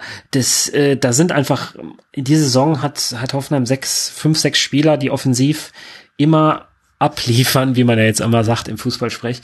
Ähm, ah. Haben wir noch mhm. nicht, ja. Und äh, die hauen aber auch immer alles raus. ganz genau, ganz genau. ähm, nee, aber das ist spielerisch, das also wirklich, das sind sehr gute Bälle oft zwischen zwischen die Innenverteidiger, zwischen Außen- und Innenverteidiger, die sie spielen. Dann wird wieder zurückgelegt, ähm, dann kommen diese diagonalen Bälle, die wir angesprochen haben.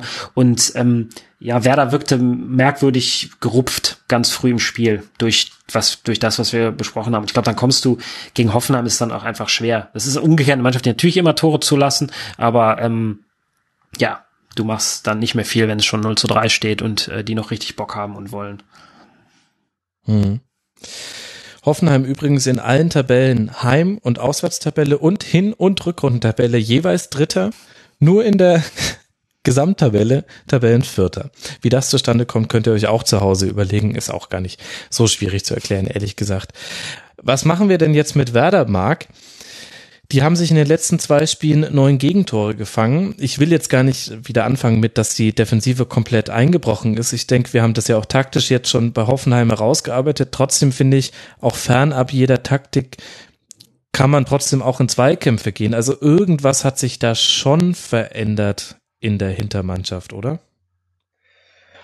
Ja, ähm, was heißt verändert? Also ich, oder waren es jetzt so Freak-Spiele zwei? Weiß ich nicht. Ich glaube eher, dass es ähm, von den zehn oder elf äh, Spielen, wo man jetzt dachte, das ist Normalität bei Werder, dass da ein paar Freak-Spiele dabei waren. Also mhm. ich glaube, in den letzten Monaten ist auch, und in den letzten Wochen und Monaten ist für Werder auch ziemlich viel für sie gelaufen. Ähm, deswegen finde ich auch, wäre Europa insgesamt gesehen zu viel des Guten. Das sage ich jetzt übrigens nicht, weil ich Hamburger bin, sondern ich sage das jetzt gerade wirklich aus, aus einer objektiven Sicht. Ähm, die Defensive ist meiner Meinung nach einfach noch zu wackelig, äh, um da wirklich ähm, oben mitzuspielen. Ich meine, sie haben 60 Gegentore, das ist äh, genauso viel wie äh, unser HSV hat. Ähm, ja, und damit, damit kannst du einfach noch nicht, äh, gehörst du nicht unter die ersten sechs oder sieben der Tabelle. Ähm, ich fand das ganz interessant, dass du das äh, gerade angesprochen hast, dass Nuri das auch selber erkannt hat, dass er sich da ähm, irgendwie verspekuliert hat mit der Taktik, weil äh, gegen eine Mannschaft wie Hoffenheim darfst du einfach nicht so offensiv spielen mit einer, mit einer Raute im Mittelfeld, weil äh, Hoffenheim ja auch eine Mannschaft ist, die auch viel durchs Zentrum kommt und gerade im zentral Mittelfeld hatte Werder eben überhaupt keinen Zugriff da konnte gerade Demir bei in der ersten Halbzeit schalten und walten, mhm. wie er wollte. Und dann, dann kam der Pass nach außen, entweder auf Kramaric oder Zuba dann auch. Ähm, und ich finde dann, wenn schon nur ein Sechser da ist, muss wenigstens eben die Viererkette kompakt stehen. Und äh, da hat Robert Bauer dann äh, auf der rechten Seite eben auch seinen absoluten äh, schwarzen Tag erwischt. Ähm, war da, glaube ich, bei drei Gegentoren, ich glaube zwei bis vier, war er da entscheidend beteiligt und ähm, ja, deswegen ähm, wenn du dich da zu Hause so auseinandernehmen lässt, wird es eben schwierig mit Europa. Wobei, auf der anderen Seite, also zum einen wollen wir nicht alles äh, schlecht reden, das waren jetzt auch nur zwei Spiele und davor, der Lauf war sehr beeindruckend. Ihr könnt euch wieder abregen, liebe Werder-Fans. Und es ist ja tabellarisch auch noch alles drin. 45 Punkte, Tabellenplatz 7, 46 Punkte, Tabellenplatz 6, 48 Punkte. Das heißt, Marc, es braucht ja nur einen Sieg in Dortmund, ist ja wohl kein Problem. Nö, theoretisch, nicht, theoretisch nicht. Also musst nur eins mehr schießen, als du bekommst. Okay, gut, da hast du ähm, hast du eine äh, populistische Frage mit einer äh, Floske beantwortet. Ja. Ich aber, wusste jetzt gerade auch nicht, was ich anderes nein, sagen Nein, äh, vollkommen zurecht. Ich meine, ähm, aber das soll halt festgehalten werden. Die Chance ist immer noch da. Wer weiß, was passiert am 34. Spieltag. Auch da sollen schon verrückte Dinge passiert sein.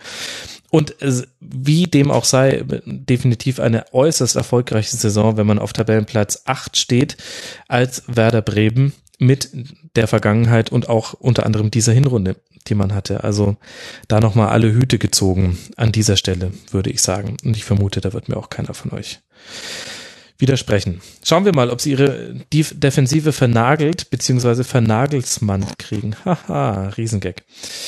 So. Ja, es wird dringend Zeit, dass wir auf den weiteren Kampf um Europa gucken. Und da sprechen wir jetzt nicht mehr von der Champions League. Das haben wir mit Hoffenheim und Dortmund abgehakt, sondern über die Europa League. Da haben wir immer mal wieder schon so reingelugt.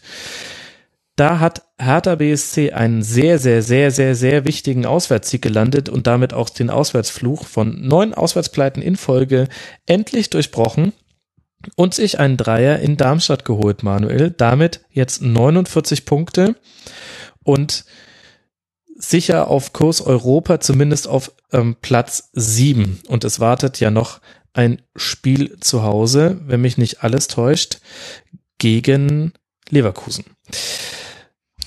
Was hat denn Hertha in dem Spiel in Darmstadt gemacht, was wir jetzt auswärts von denen schon ganz lange nicht mehr gesehen haben, Manuel? Sie sind überhaupt mal vor dem Tor gefährlich aufgetaucht. Das, äh, da gab es ja einige Hertha-Spiele, die äh, ja, die durch nahezu völlige Ab Abwesenheit geglänzt haben, beziehungsweise deren Offensive. Ähm, ja, und äh, Kalu trifft relativ früh, als äh, die Phase, das Spiel auch noch, glaube ich, recht ruhig war.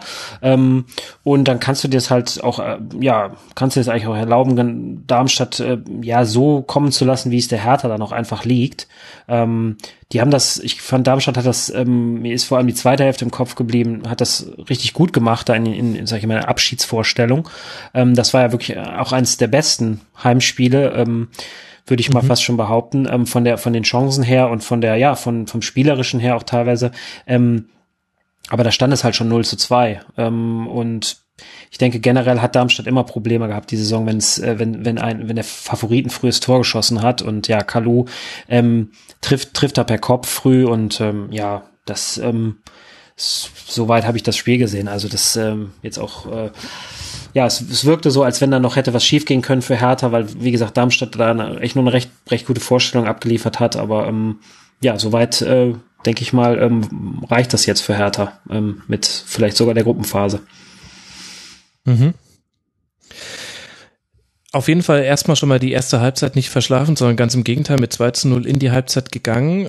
Und mag auch, ich fand auch die Umstellung auf Doppelspitze mit Kalu und Ibišević hat in dem Spiel ähm, gut getan. In dem Sinne, also insgesamt fand ich, es war ein bisschen weniger dieser härter Sicherheitsfußball, hat man, finde ich, auch am 1 zu 0 ganz gut gesehen, wie sich da Darida verhält, der eigentlich ein bisschen tiefer gespielt hat in dem Spiel. Aber während sich Hertha ja sonst immer durch Ball hinten herumgespiele den Gegner zurechtgelegt hat und damit in den letzten beiden Spielen böse Tore gefangen hat, wo jeweils dann Jahrstein nicht besonders gut aussah, aber oft nur das Ende in einer Fehlerkette war, fand ich das in diesem Spiel jetzt nicht so deutlich. Kann natürlich auch sein, dass da dann der, der sehr frühe 1 zu 0 Treffer für gesorgt hat, aber insgesamt fand ich das ein bisschen mutiger, als man es von Hertha zuletzt gesehen hat. Stimmst du mir dazu? Ja, stimme ich dir zu und ich äh, finde auch, man muss das äh, gar nicht so unter den Scheffel stellen, die Leistung. Also das ist ja auch nicht so einfach, äh, selbst wenn Darmstadt jetzt schon abgestiegen ist. Also die wollen ja auch vor, vor heimischem Publikum dann den Fans dann nochmal einen, den gebührenden Abschluss mit denen feiern. Und äh, ich finde, Hertha hat das durch dieses Spiel wieder sehr abgeklärt gemacht. Ähm, war, war wirklich sicherer im, im Aufbauspiel auch ähm, ich fand, Darida ist da wirklich auch wieder herausgestochen. Du sagst, er, er kommt ein bisschen mehr aus der Tiefe in diesem Spiel, aber hat trotzdem äh, an sehr vielen Aktionen ähm, großen Anteil gehabt, also auch am 1-0, das hat er auch super ja, ja. vorbereitet mhm. in seiner Übersicht. Ist wieder unfassbar viel gelaufen. Ähm, weiß jetzt nicht, wie viel er in dem Spiel abgerissen hat, aber ähm, der ist da wirklich ein wichtiger Faktor und äh, ich fand auch hinten, klar ist, ist Darmstadt jetzt nicht ähm, ist jetzt offensiv brennen die jetzt nicht immer unbedingt ein Feuerwerk ab, auch wenn sie sich da in der Rückrunde ein bisschen, ein bisschen entwickelt haben, aber ich fand da auch positiv den Toruna Riga, der erst sein ja. siebtes, siebtes Saisonspiel, glaube ich, gemacht hat. Mhm. Junger Kerl, ich glaube 19 Jahre und äh, nicht nur aufgrund seines Tores, also der ist für sein Alter wirklich schon erstaunlich abgeklärt. Und ähm, ja, da hat bei Hertha mal wieder ein bisschen mehr gestimmt jetzt. Ähm, das ist alles noch kein ähm, Hurra-Fußball, ähm, aber gut, das, das, dafür hätte es die Hertha jetzt ja auch nicht bekannt. Ähm, die sind ja dafür bekannt, dass sie eher aus einer, ja, aus einer Kompaktheit kommen und dann aber auch kontrolliert nach vorne einen guten Ball spielen können und das haben sie auch dieses Spiel wieder bewiesen. Mhm. Toro Nariga steckt gerade mitten im Abitur und macht sein erstes Bundesligator nach einem Freistoß von Plattenhardt, der mit seiner Standardstärke auch dazu beigetragen hat, dass die Hertha eben auf diesem fünften Tabellenplatz steht und damit das internationale Geschäft im Grunde so gut wie sicher hat. Darmstadt, von denen haben wir uns schon in der letzten Folge etwas ausführlicher verabschiedet. Ähm, Manuel hat es auch nochmal gesagt. Guter Auftritt, einer der besten sogar zu Hause, hat sollte nicht reichen, es sollte nicht sein diese Saison, aber kann man alle Hüte vorziehen. Ich ziehe heute ständig, glaube ich, meine Hüte. Habe ich gerade schon getan. Tu es aber auch gerne nochmal für den SV Darmstadt 98. Macht's gut, viel Spaß in Liga 2. Vielleicht zieht man sich mal wieder. Und damit habe ich aber nicht Zweitliga-Schlusskonferenzen angekündigt, liebe Hörerinnen und Hörer, bevor da jetzt gleich wieder was kommt. Wenn wir über die Europa League sprechen, dann müssen wir auch über den SC Freiburg sprechen. Wer hätte das gedacht? Der zu Hause gegen den FC Ingolstadt 1 zu 1 spielt und damit verabschieden wir den zweiten Absteiger dieser Saison in Liga 2. Ingolstadt mit dem 1 zu 1 und den gleichzeitigen Ergebnissen auf den anderen Plätzen. Sicher abgestiegen konnte sich nicht ein entscheidendes Spiel zu Hause gegen den FC Schalke 04 erspielen, was allein von der Konstellation her ehrlich gesagt schon interessant geworden wäre. Aber es hat nicht sollen sein. Warum, Manuel, hat es denn gegen den SC nicht geklappt mit einem Dreier für Ingolstadt? Ja, Red, weil letzten Endes ähm, da vier, fünf, sechs gute Chancen in der zweiten Hälfte vergeben wurden. Also ich fand die, diesen, diesen den Schlussspurt, den Ingolstadt da hingelegt hat, schon bemerkenswert. Das war, ähm, das war schon eine richtige Druckphase, die sie dann aufgebaut haben. Und ähm, das mhm. ist auch gegen Freiburg nicht immer selbstverständlich äh, zu Hause, also für die, ne, zu Hause im, im Breisgau, sag ich mal. Ähm, und man, ja, schwante schon Böses. Also das, das, die, die Führung da der Freiburger war ja ein Geschenk letzten Endes. Also Bregerie hat ja diese, ich weiß nicht, woran er dachte, da bei dieser Szene. Ich glaube, er wollte, ja, ich glaube nicht, dass er auf einen Torwart gewartet hat in der Szene. Ich glaube, dass er zuerst mit recht, mit dem rechten Fuß ran wollte und dann irgendwie dachte, er kann leichter mit links klären. Ich glaube, es war einfach eine Sache der, ähm, welche Seite, welche, welchen Fuß nehme ich? Und äh, ja, da ist natürlich bei so einem mhm. langen Ball, der ist dann weg. Und äh, ja, dann fällt, fällt dann das Tor. Ähm, ich, ja, ich fand aber auch, dass sie da sehr gut zurückgekommen sind. Und ähm, letzten Endes äh, Sutner, Lecky, Kohn, ich glaube, Martip hatte noch so eine Kuddelmuddel-Chance da irgendwie, tauchte irgendwie äh, da noch da für Schwolo auf und ähm, das waren alles so ähm, Szenen, wo normalerweise musst du das Ding eigentlich dann machen. Ähm, hm. Schwolo war auch super gehalten, ja, muss man an der ja. Stelle auch sagen, in zwei, ja, drei Situationen. also ja, wie gesagt, Sutner hat diesen Volley-Schuss, ähm, ja, der, ja, das äh, letzten Endes ist daran gescheitert und ähm, ich, Ingolstadt hat aber die Saison oder den Abstieg nicht nicht heute oder an diesem 33. Mhm. Spieltag äh, ver, ver, verbaselt. Das, das liegt natürlich woanders, ne? Namentlich in der in der Hinrunde. Ich glaube, in der Rückrundentabelle sieht das ja auch ganz gut aus und äh, sie haben etliche Vorstellungen gehabt. Wir haben gerade gerade über das Spiel gegen Bremen, ähm, Marc hat das angesprochen, Bremen vielleicht auch einige glückliche Spielverläufe gegen Bremen führen sie bis zur 87. und dann kommt irgendwie dreimal Kruse und, und schlägt dazu. Das mhm. war eigentlich auch ein relativ oder wäre auch eigentlich ein verdienter Sieg gewesen. Dann wäre die Situation jetzt nochmal ganz anders, ähm, was ist, was da unten äh, angeht. Weil ich, gut, ne, also 2 zu 1 Führung zu 87, da kann man schon mal spekulieren, mit dem was wäre, wenn. Ähm, und eigentlich war das wieder eine weitere gute Leistung. Und ähm, gerade auch dann nach diesem Bock zurückzukommen, ähm, ja, auch, auch hier, ähm, dem zweiten Absteiger, muss ich sagen, ähm, gegen Saisonende, das sind echt sehr respektable Leistungen. Ähm, äh, das, äh, ja, also da haben sich ja einige gut vorgetan in, in, in den letzten Wochen. Ähm, jetzt in dem Spiel, ähm, gut, Lescano macht sein Tor da, ähm, hat ist natürlich allerlei Sachen, wie auch diese diese Szene, wo er Handelfmeter fordert. Ähm, ist immer ein bisschen unglücklicher Spieler, sage ich jetzt mal, mhm. wenn man sowas äh, nicht so toll findet, das ganze reklamieren und fallen lassen. Aber gut, das ist sein äh, das ist sein Geschäft da irgendwie. Ähm, ja, das äh, wäre einfach das wäre nochmal die Sache gewesen für Ingolstadt, da der Auswärtssieg. Aber ähm, ja, Freiburg äh, sicherlich jetzt kurz vom Ziel, äh, äh, wo sie, wobei sie ja zu den Bayern müssen, glaube ich. Ne? Ähm, da ist, äh, ja, bleibt noch genau. zu sehen, wie die Saison dann letzten Endes beendet wird, aber ähm, es wird wahrscheinlich Sechster oder Siebter werden. Und das ist schon äh, Wahnsinn. Das, äh, da, ich habe ja noch keinen Hut gezogen, ich ziehe dann auch mal einen, einen Hut hier. Sehr gut. Man, du hast auch schon gesagt, das ist nicht äh, unbedingt schön jetzt im Zuge von Ingolstadt. Das kann man, äh, an diesem Spiel hat man das auch perfekt gesehen. Also einer der Gründe, warum beim SC wiederum so wenig ging, lag auch daran, dass Ingolstadt auch wirklich alle Register gezogen hat. 27 Fouls und dafür aber nur drei gelbe Karten gesehen. Da ziehe ich wiederum meinen Hut. also, das muss man erstmal schauen. 27 ist wirklich, also Thomas Tuchel fällt in Ohnmacht bei solchen Zahlen, ganz im Ernst.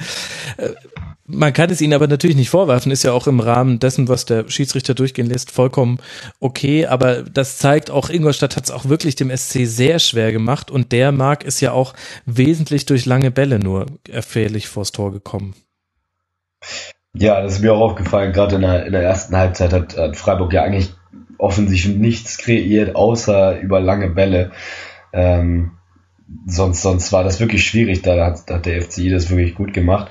Ähm, deswegen finde ich auch, wäre insgesamt eigentlich ein Sieg für den FCI äh, absolut verdient gewesen. Ähm, ich finde auch, dass dieses Spiel irgendwie ein bisschen symbolisch für diesen Abstieg von Ingolstadt steht, weil mhm. weil in sehr vielen Spielen eigentlich mehr drin war. Ähm, die Chancenverwertung ist da immer wieder ein großes Problem. Äh, das ist ja auch ein, ein äh, liebes, liebgesehenes Thema von dir, ja. die, die, die äh, Sturmproblematik beim FCI. Aber ähm, das ist wirklich so. Also in so vielen Spielen, wo sie, wo sie wirklich viele Chancen haben, das spreche ich auch aus eigener Erfahrung, damit meine ich jetzt vor allem das Hinspiel, das war am ersten Spieltag in Hamburg, da hatten sie auch gute Chancen, das Spiel eigentlich zu gewinnen. Ich erinnere mich auch an, an zwei Spiele, glaube ich, bei den Bayern sogar, wo sie sehr viele Torchancen haben und ganz unglücklich nur knapp verlieren. Und das, das, ähm, ja, es hat sich so ein bisschen durch beide Saisons eigentlich gezogen. In der letzten Saison war sie aber defensiv einfach noch stabiler und haben auch nach Standards noch mehr getroffen als noch in dieser Saison, wobei sie da ja auch einige, einige Experten haben und ähm, deswegen insgesamt ist dieser Abstieg bitter. Aber von der Qualität her, glaube ich, haben sie definitiv die Chance, nächstes Jahr wieder aufzusteigen. Man muss natürlich gucken, ähm, ja, andere Mannschaften haben das ja auch mitbekommen, wer da ähm, in dieser Mannschaft äh, ganz gut ist. Und mhm. ich äh, finde, da ist Pascal Groß einer, den man auf jeden Fall nennen muss. Da, da schiele ich auch immer mit einem Auge hin, weil ich immer hoffe, dass der HSV irgendwann mal wegkommt von seinen 10 Millionen Transfers und vielleicht mal auf solche Spiele aufmerksam wird, die sich eigentlich schon seit Jahren in der Bundesliga beweisen und äh, vielleicht auch für ein bisschen weniger Geld zu haben sind. Und da finde ich, muss man dann auch Cohen und, und Suttner nennen, die da Stutzen, äh, Stützen sind. Stutzen. ähm, und ja, äh, deswegen insgesamt bitter. Und bei Freiburg können, glaube ich, ganz zufrieden mit dem Punkt sein und äh, ja, haben ja immer noch beste Chancen, sich jetzt für Europa zu qualifizieren.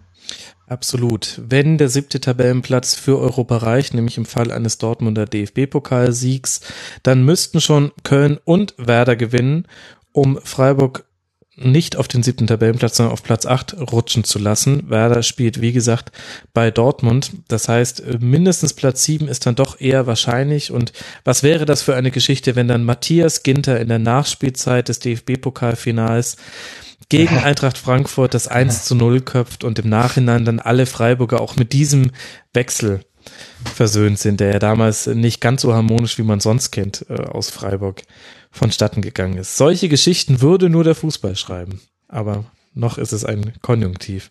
Und Ingolstadt, es ist bitter, 23 zu 11 Torschüsse allein in diesem Spiel. Toll zurückgekommen, allein das Solo von Tisserand, Form 1 zu 1. Lucio-mäßig. Etwas, ja, ja, und etwas, was man, ja gut, also er sah noch eleganter dabei aus. Er sah nicht aus wie eine Giraffe mit äh, Hüft, also eine hüftsteife Giraffe. So sah es bei Lu Lucio ja immer aus sehr bitter. Der Punkt hätte auch bis zur 90. Minute auf Schalke, also der 90. Spielminute im Spiel von Schalke gegen den HSV, noch für ein Endspiel zu Hause gegen eben jene Schalke gereicht, dann eben nicht durch den Ausgleich des HSV und das nicht anerkannte Tor von Schalke 04 und dann sollte es eben nicht gewesen sein. Und damit verabschieden wir uns vom FCI in Liga 2. Ich fand es übrigens, wenn ich das mal kurz sagen darf, ganz bemerkenswert, wie, wie Christian Streich auf der, auf der Pressekonferenz danach reagiert hat, der da wirklich irgendwie fast in Tränen ausgebrochen ist. Ja.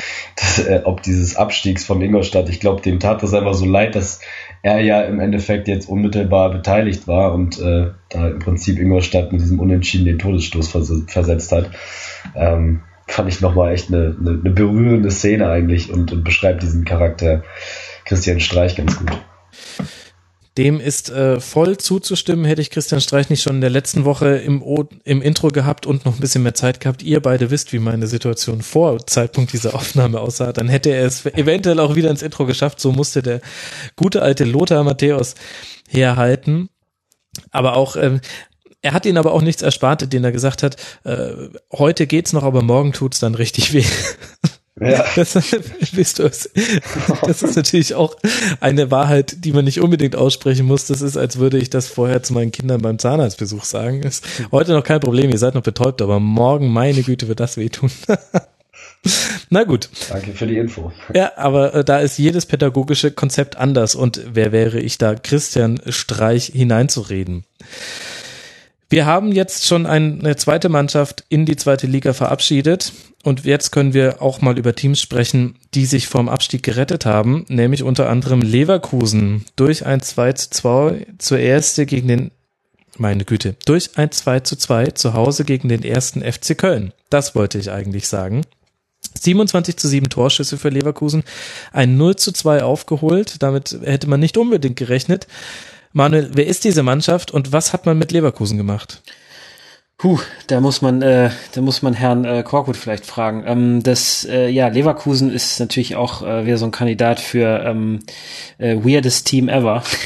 äh, also ich meine, letzten Endes, wir reden hier über eine Mannschaft, die in der in der Champions League äh, weitergekommen ist und jetzt, ähm, ja, und jetzt sehe ich schon eigentlich äh, ja, Rudi Völler dann ne, äh, an der an der Schulter von Andy Brebe heulen, um das mal umzukehren, was damals passiert ist in der Bayer Arena, mhm. äh, als Lautern da auftauchte ähm, im Abstiegsendspiel. Ja, diesmal war es äh, war's das Rhein-Derby und ähm, du hast es schon angesprochen, 27 zu 7 Torschüsse. Leverkusen hat das richtig gut gemacht am Anfang und Köln macht, äh, was Köln am besten macht. Das äh, haben auch schon andere Mannschaften zu spüren bekommen. Ähm, die sind einfach brutal effektiv. Äh, die, die kommen vors Tor und dabei braucht es nicht einmal mal Modeste in diesem Spiel. Also ähm, äh, ich glaube, als, als äh, Juric dann das 1 zu 0, das war ja auch noch abgefälscht, glaube ich, von ähm, von Jedwai, äh, als, als das Tor fiel, könnte es schon, hätte es eigentlich schon 2-0 für Leverkusen stehen müssen. Immer wieder, äh, also ich habe Aranguis ganz gut gesehen äh, am Anfang, der der endlich mal das zeigt, was ich ihm zugetraut hätte in meiner Kicker Manager 11, zu dem es aber nie gekommen ist, ähm, dass er einfach, ja, der ist einfach ein, ein griffiger Spieler, der wirklich äh, seine defensiven Qualitäten hat, aber auch sehr gut äh, so diese, diese Halbfeldbälle beherrscht. Und das hat er eigentlich in dem Spiel gut gezeigt oder im Auftakt. Wir reden jetzt immer von den, von den ersten, von der ersten Halbzeit. Ähm, ja, und Kiesling hatte, glaube ich, ja, Privatduell gegen Horn, glaube ich, äh, vier, vier Kopfballchancen da. Ähm, Pfosten war da auch irgendwie involviert. Acht Torschüsse allein von ja. Stefan ja. Also er hat zumindest den, äh, der Rede am Zaun der Vorwurf hat der Taten folgen mhm. lassen. Ähm, das, das muss man ihm zugestehen. Ähm, ja, letzten Endes steht es dann aber 0-1 und dann äh, denkt sich, äh, dann denkt sich Lukas Klünter da, mache ich auch mal so ein, äh, ich weiß nicht, ob das ein Lucio-Gedächtnis oh, war ja. oder äh, ich weiß es nicht, was, was. Nee, zu elegant. Ja, es war ein bisschen zu, zu ja, elegant. Vielleicht so eine Marcello. Ja, Marcello, genau, eine Marcello und äh, vielleicht auch ein bisschen Philipp Lahn, eine Prise Lahm drin, ähm, das mhm. im Haken schlagen. Und ja, natürlich rutscht er da auch ein bisschen glücklich durch, aber dann steht es nach 50 Minuten natürlich 2-0 äh, für die Kölner, die ähm, sowas sich eigentlich auch nicht mehr nehmen lassen. Ähm, mhm. Aber ja, das äh, da zumindest dann echt noch eine Energieleistung davon ähm, von Leverkusen da zurückzukommen. Ähm, und der äh, das haben vielleicht viele da ein bisschen vergessen, der ehemalige Düsseldorfer Jung, Poyan Palo, macht dann wirklich noch den Ausgleich. Also der vielleicht auch noch mehr geleistet hätte. Die Saison wäre nicht, äh, glaube ich, relativ schwer verletzt, ähm, dann Mitte der Hinrunde. Mhm. Hat er damals äh, ich weiß, war es nicht auch gegen den HSV, äh, Marx, äh, glaube ich, drei, drei Tore nach seiner Einwechslung. Äh, vielleicht erinnerst du dich nicht mehr daran, aber ja, das, nee, das Amnesie, eigentlich schon Amnesie, ja genau. Das, ähm, ja, also er macht dann macht dann den Ausgleich. Da sahen die Kölner auch sehr un unkölsch aus, also dass sich da so äh, ja auch äh, im Zentrum so abkochen zu lassen in den Kopf Kopfballsituationen da, das ähm, ja oder in der wirklichen Fünferverteidigung, das fand ich schon sehr un ja ungewohnt. Mhm. Auch so, also diese, diese Zentrumskompaktheit ist ja brutal gewesen bei den Kölnern diese Saison, ähm, dass da wirklich echt nichts durchkommt. Ich, ähm, Leverkusen hat das auch in der ersten Halbzeit gut gemacht mit vielen Doppelpässen, ähm, dass du halt wirklich ganz schnell diese Tiefe herstellst im Spiel und ähm, klar, das ist dann, war ich dann etwas der Panik in der zweiten Hälfte, aber trotzdem zum Erfolg zu kommen durch Kopfbälle, ähm, ja, auch ein bisschen ungewöhnlich. Aber ähm, am Ende kann natürlich noch Leverkusen sogar als Sieger vom Feld gehen. Da gibt's noch, glaube ich, den Bailey, den Pfostentreffer. Ähm, ja, äh, gutes, gute Begegnung auch. Marc, warum hat's denn der FC nicht geschafft, das zu halten? Puh. Ja, warum? Also ähm, ich glaube, dieser, dieser Dauerdruck, der ähm, der Leverkusener, dem, dem konntest du dann einfach irgendwann nicht mehr standhalten. Also ähm, was die allein in der ersten Halbzeit für Chancen hatten, das hätte vielleicht sogar für ein ganzes Spiel schon gereicht. Und ähm, ja, weiß nicht, warum ihn jetzt in dem Spiel speziell diese, diese Kompaktheit gefehlt hat, die sie sonst auszeichnet. Ähm, ich glaube einfach, dass Leverkusen in dem Spiel, dass, dass viele Spieler vorne bei Leverkusen einfach gezeigt haben, was sie drauf haben, was sie in viel zu viel, vielen Spielen nicht gemacht haben. Ähm, ich finde, dass da gerade die, diese jungen Wilden äh, echt ein super Spiel gemacht haben. Also Harvards, was der mit seinen 17 Jahren schon macht, ist echt beeindruckend. Und mhm. äh, eigentlich finde ich, ist es äh, diese Saison viel zu schade äh, für diese ganzen jungen Spieler, dass, äh, dass sie so weit unten stehen. Und ich glaube, dass dieser ganze Wirbel und diese ganzen Trainergeschichten mit Schmidt und Korkut ähm, nicht so nicht so gut getan haben. Ich finde, das ist so ähnlich wie bei so einer äh, bei der Erziehung von Eltern, mit, äh, die Vorbilder für ihre Kinder sein müssen. Ähm, die Trainer sind die Eltern und die Kinder sind dann einfach, äh, ja, die, die sind dann auch Vogelwild, wenn es oben so zugeht. Ähm, ja, deswegen äh, finde ich es find ich's äh, gut, dass Leverkusen da in dem Spiel jetzt mal wieder gezeigt hat, was sie, was sie eigentlich drauf haben, aber es passt dann ja auch irgendwie, dass sie es dann nicht gewinnen und ähm, ja, der FC ähm, finde ich, finde ich trotzdem, also erstmal gut, dass sie trotzdem unentschieden gespielt haben und äh, es ist so ein bisschen ärgerlich natürlich trotzdem, weil sie ja mit einem Sieg äh, Europa in der eigenen Hand gehabt hätten. Ähm, weil jetzt ist es ja, glaube ich, so, dass äh, wenn alle anderen gewinnen, dass sie dann noch auf Platz 8 landen können, wenn sie selber nicht gewinnen. Ähm, aber ja, insgesamt würde ich es würde ich es ihnen natürlich schon gönnen. Also gerade ob der Entwicklung der letzten zwei Jahre, das, das, das hat es eigentlich schon verdient, mal belohnt zu werden. Mhm. Ähm, ich finde auch, dass das, wolltest du was sagen? Also in der eigenen Hand hat man es natürlich noch. Man jetzt ein Heimspiel gegen den FSV Mainz 05, wenn man da gewinnt, ist es mindestens Platz 7. Insofern noch nichts ja, passiert. Okay, ja, ja. Ja, gut, aber Platz 7 reicht ja jetzt noch nicht sicher. Das, das, das ist allerdings wahr, ja. Ich sehe so einige Dortmund-Fans, äh, die heute noch nicht wissen, dass sie Dortmund-Fans sind, am 27. Mai, glaube ich, äh, vor dem Fernseher sitzen. Ja, auf jeden Fall. Interessant auf jeden Fall, wie Leverkusen in diesem Spiel aufgetreten ist, als krasser Kontrast zu ganz viel, was man in dieser Saison gesehen hat. Taifun Korkut wird nicht mehr Trainer von Leverkusen sein, das wurde danach auch klar und dürfte jetzt auch nicht so wahnsinnig überraschend gekommen sein. Ich möchte, obwohl das ja sonst gar nicht meine Art ist, im Rasenfunk spekulieren und einen krassen Außenseiter-Trainertipp abgehen. Daniel Farke, der die zweite von Borussia Dortmund trainiert, hat um Auflösung seines Vertrags zum Saisonende gebeten, hat gesagt, sein absolutes Ziel ist der Profibereich. Er hätte auch schon einige Angebote gehabt aus erster und zweiter Liga, die er ablehnen musste, wegen des laufenden Vertrags mit Borussia Dortmund. Und das, also ich bin jetzt kein intimer Kenner der äh, zweiten Mannschaft von Borussia Dortmund, aber alles, was ich gehört habe in der Aufnahme mit Aufe Ohren, da wurde er mal interviewt, das war sehr interessant und hat sich sehr handfest angehört in seinen Überzeugungen vom Fußball und auch das sportliche Ergebnis. Er hat sie übernommen, als man in Abstiegsnöten war und hat ganz lange jetzt um den Aufstieg mitgespielt. Daniel Farke, wenn er es wird, ähm, dann habt ihr es hier zuerst gehört, denke ich. So, Sowas habe ich noch nie gemacht, aber irgendwie lag mir das jetzt zu sehr auf der Zunge. Ich habe gut. Ich merke auch, wie ihr vollkommen durchdreht vor Begeisterung, ob dieses krassen mindblowing äh, Trainertipps. Ich habe diesen Namen einfach noch nie gehört, deswegen kann ich da jetzt nicht zu sagen. Ja, warten wir ab, bis die großen Porträts kommen, weil er dann eben neuer Trainer ist. Von Leverkusen. Warten wir es ab. Lasst uns über Mainz 05 sprechen. Das ist nämlich die zweite Mannschaft, die es geschafft hat, dem Abstieg von der Schippe zu springen. Es ist zwar mathematisch noch nicht sicher, aber es müsste schon eine zweistellige Niederlage geben, dass das nichts mehr wird mit dem Klassenerhalt.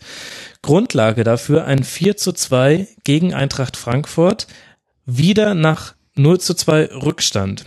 Um der Wahrheit die Ehre zu gereichen, steht Cordoba beim 1 zu 2 Anschlusstreffer deutlich im Abseits.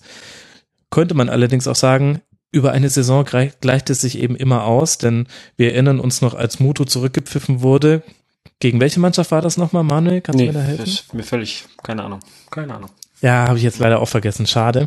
Äh, ich glaube, es reimt sich auf Mönchen-Schlattbach. Okay, das war ultra schlecht.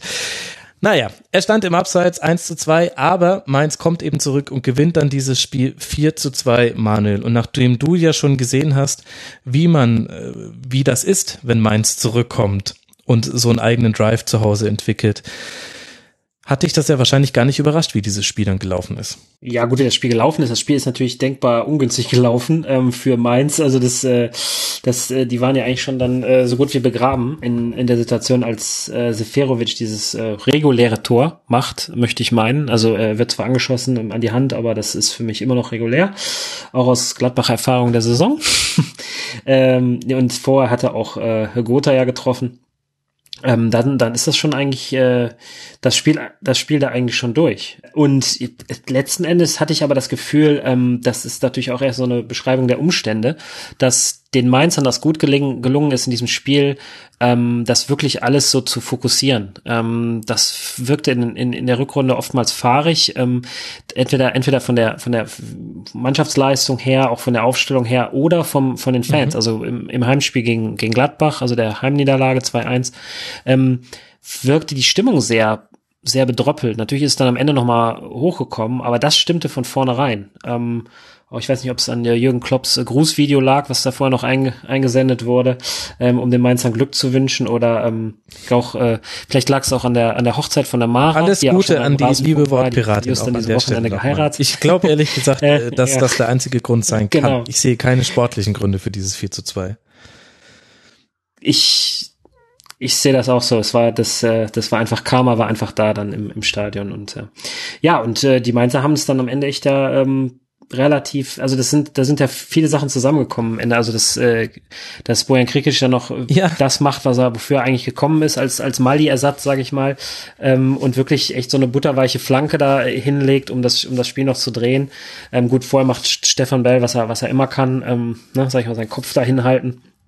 Ja, und gut, am Ende der, der Elfer war ja wirklich äh, geschenkt, also den kann man eigentlich nicht geben, ist dann auch noch dazu gekommen, aber ähm, ja, letzten Endes war es das, was man eigentlich in so einer Situation von Mainz in den letzten Jahren immer gesehen und erwartet hat, ähm, äh, so, so eine Leistung. Und ähm, ich finde, nominell ist das natürlich auch mit einem mit einem Bojan und Cordoba sowieso, aber auch Öztonali und so, das sind, das sind, äh, das sind Leute, die und Muto, die, die eigentlich auch die Qualität da haben. Also das, äh, da hat, da hat Mainz mhm. endlich mal das gezeigt, was sie jetzt auch fast schon verloren hatten in der Saison. Also dieses viel weniger mit, mit so einem Hauruck-Fußball operieren, ähm, mit so relativ uninspirierten langen Bällen. Also es war, es, es war schon konstruierter äh, in dieser Partie. Ähm, ja, trotzdem sind sie da zweimal auf der Bananenschale ausgerutscht mit den, mit den ersten, mit den ersten Toren. Da musste man schon denken, dass es, äh, ja noch ganz heikel wird, aber ähm, ja, ähm, starke, starke letzte halbe Stunde.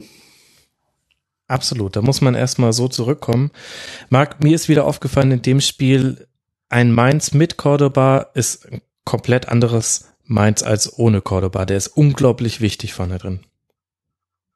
Ja, absolut. Also der, das ist mir auch letzte Woche beim HSV, mhm. als sie da, da war ich im Stadion, als sie zu Gast waren, auch wenn das eigentlich ein grauenvolles Spiel war, aber Cordoba ist da einfach schon echt ein Fixpunkt in dieser Mannschaft. Also sie suchen ihn immer wieder, den kannst du einfach aus, aus sämtlichen Lagen anspielen. Also egal, ob du den hoch oder flach anspielst, der kann die Bälle verarbeiten, der hat echt eine super Technik und äh, einen super Körper. Also das ist, das ist schon ein sehr wichtiger Spieler im Mainzer Spiel.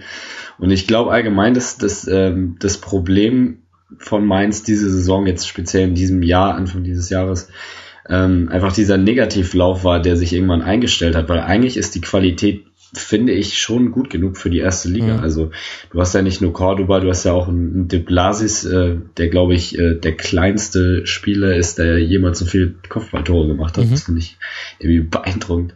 Ähm, Bojan ist ein super Fußballer, der, der hat es einfach nur am Anfang noch nicht so zeigen können, aber in diesem Spiel fand ich ihn wirklich sehr stark. Und ich finde es auch beeindruckend, wie die Mannschaft in den letzten Wochen mit dem, mit dem Druck umgegangen ist. Also mhm. in Mainz ist es ja jetzt eigentlich nicht so äh, üblich, dass ähm, so viel Wirbel durch die Medien verursacht wird, aber diese Diskussion, die da um Schmidt aufgekommen ist, jetzt Anfang April war das, glaube ich, ähm, das ist für Mainz schon was Außergewöhnliches und ich glaube, dass es auch schon da eine Rolle gespielt hat, dass die, dass die Spieler dann auch ins Nachdenken gekommen sind. Ähm, aber das zeigt eben auch wieder, was es bewirken kann, wenn man an, an den handelnden Personen festhält und ihnen Vertrauen ausspricht. Das äh, hat man ja auch bei Werder Bremen gesehen mit Alexander Nuri. Mhm. Das ist vielleicht so eine, eins, eines der Erkenntnisse aus dieser, dieser Saison, dass es ähm, ja vielleicht auch mal gut tut, Vertrauen auszusprechen und und äh, an seine Leute zu glauben. Ach, wie gern würde ich jetzt die Sendung schon zumachen. Das wäre ja so ein schönes Schlusswort gewesen, aber können wir natürlich nicht machen. Aber du hast es ja schon angesprochen, dieser, dieser, dieser Lauf, ne, da kommt noch so ein kleines Spielchen, über das wir noch reden müssen. Ich, äh, ich will den Spoiler jetzt noch nicht auflösen, vielleicht haben die Leute nicht aufgepasst und fragen sich jetzt noch, was jetzt noch kommt. Aber dieser Lauf schon wirklich beeindruckend. Es ging los mit einem 1 zu 0 zu Hause gegen Hertha, dann ein 2 zu 2 in München und insgesamt dann aus den letzten fünf Spielen Zwei Siege, zwei Unentschieden, nur eine Niederlage. Das war das bereits angesprochene 1 zu 2 zu Hause gegen Borussia Mönchengladbach. Also Mainz 05 wirklich in vielen Belangen die Kurve bekommen. Schauen wir mal, wie sich das dann in der Zukunft weitergestaltet. Ähm, in all den Problemfeldern, die es da ja immer noch gibt innerhalb des Vereines, hast du ja auch schon so ein bisschen angesprochen, Marc. Und auf der anderen Seite, Manuel, für die Eintracht hat man den Eindruck schon seit ein paar Wochen, dass die Saison im Grunde vorbei ist. Jetzt geht auch definitiv nichts mehr nach oben. Das war aber auch schon vorher nicht mehr so unbedingt noch machbar. Gehen auch irgendwie auf der letzten Rille, personaltechnisch, aber es konzentriert sich alles aufs DFB-Pokalfinale. Ja, und ich glaube, für so eine für so ein Spiel traue ich den Frankfurtern auch trotzdem was zu. Ähm, natürlich sind, sind da die sind da die Verhältnisse klar von vornherein, aber ähm, wenn Frankfurt eins gezeigt hat, ist, dass ähm, dass sie durchaus äh, durchaus mannschaftlich geschlossen auftreten. Das ist nicht immer Zauberfußball. Ähm, das sind auch gerne mal lange Bälle. Ähm, hier ein Abraham holzt den gerne mal hinten raus und äh, vorne vorne kommt dann trotzdem was bei rum. Ich meine, sie haben Potenzial damit mit mit Fabian, der wirklich ja durch durchgehend eine gute Saison spielt und auch äh, ja einfach ein, ein guter Fußballer ist, so was die Technik am Ball angeht und auch seine Schusshaltung und so. Mhm. Ähm, ja, und äh, vorne diese, diese Wundertüten, ne? die größte Wundertüte der, der Gladbacher oder ne, vergessen Sie mir Gotha nicht, ist immer wieder äh, ein Klassiker, auch immer noch in Gladbach. Der, der Junge ist, ja, der macht im, im Tor in Mainz macht er das echt wunderbar ähm, wie, wie, ein, wie ein großer. Ähm, und ja, alles weitere ist dann wieder, äh, ich weiß nicht, meins liegt ihm halt sehr. Ne? Hat ja damals auch einen Hattrick äh, da dort erzielt mit wunderbaren Lupfertor sogar. Ähm, ja, der ist, äh, hat uns auch aus dem Pokal geschossen. Der ist, äh, der, der hat Potenzial. Seferovic verstehe ich auch nicht so ganz, was aus ihm da geworden ist.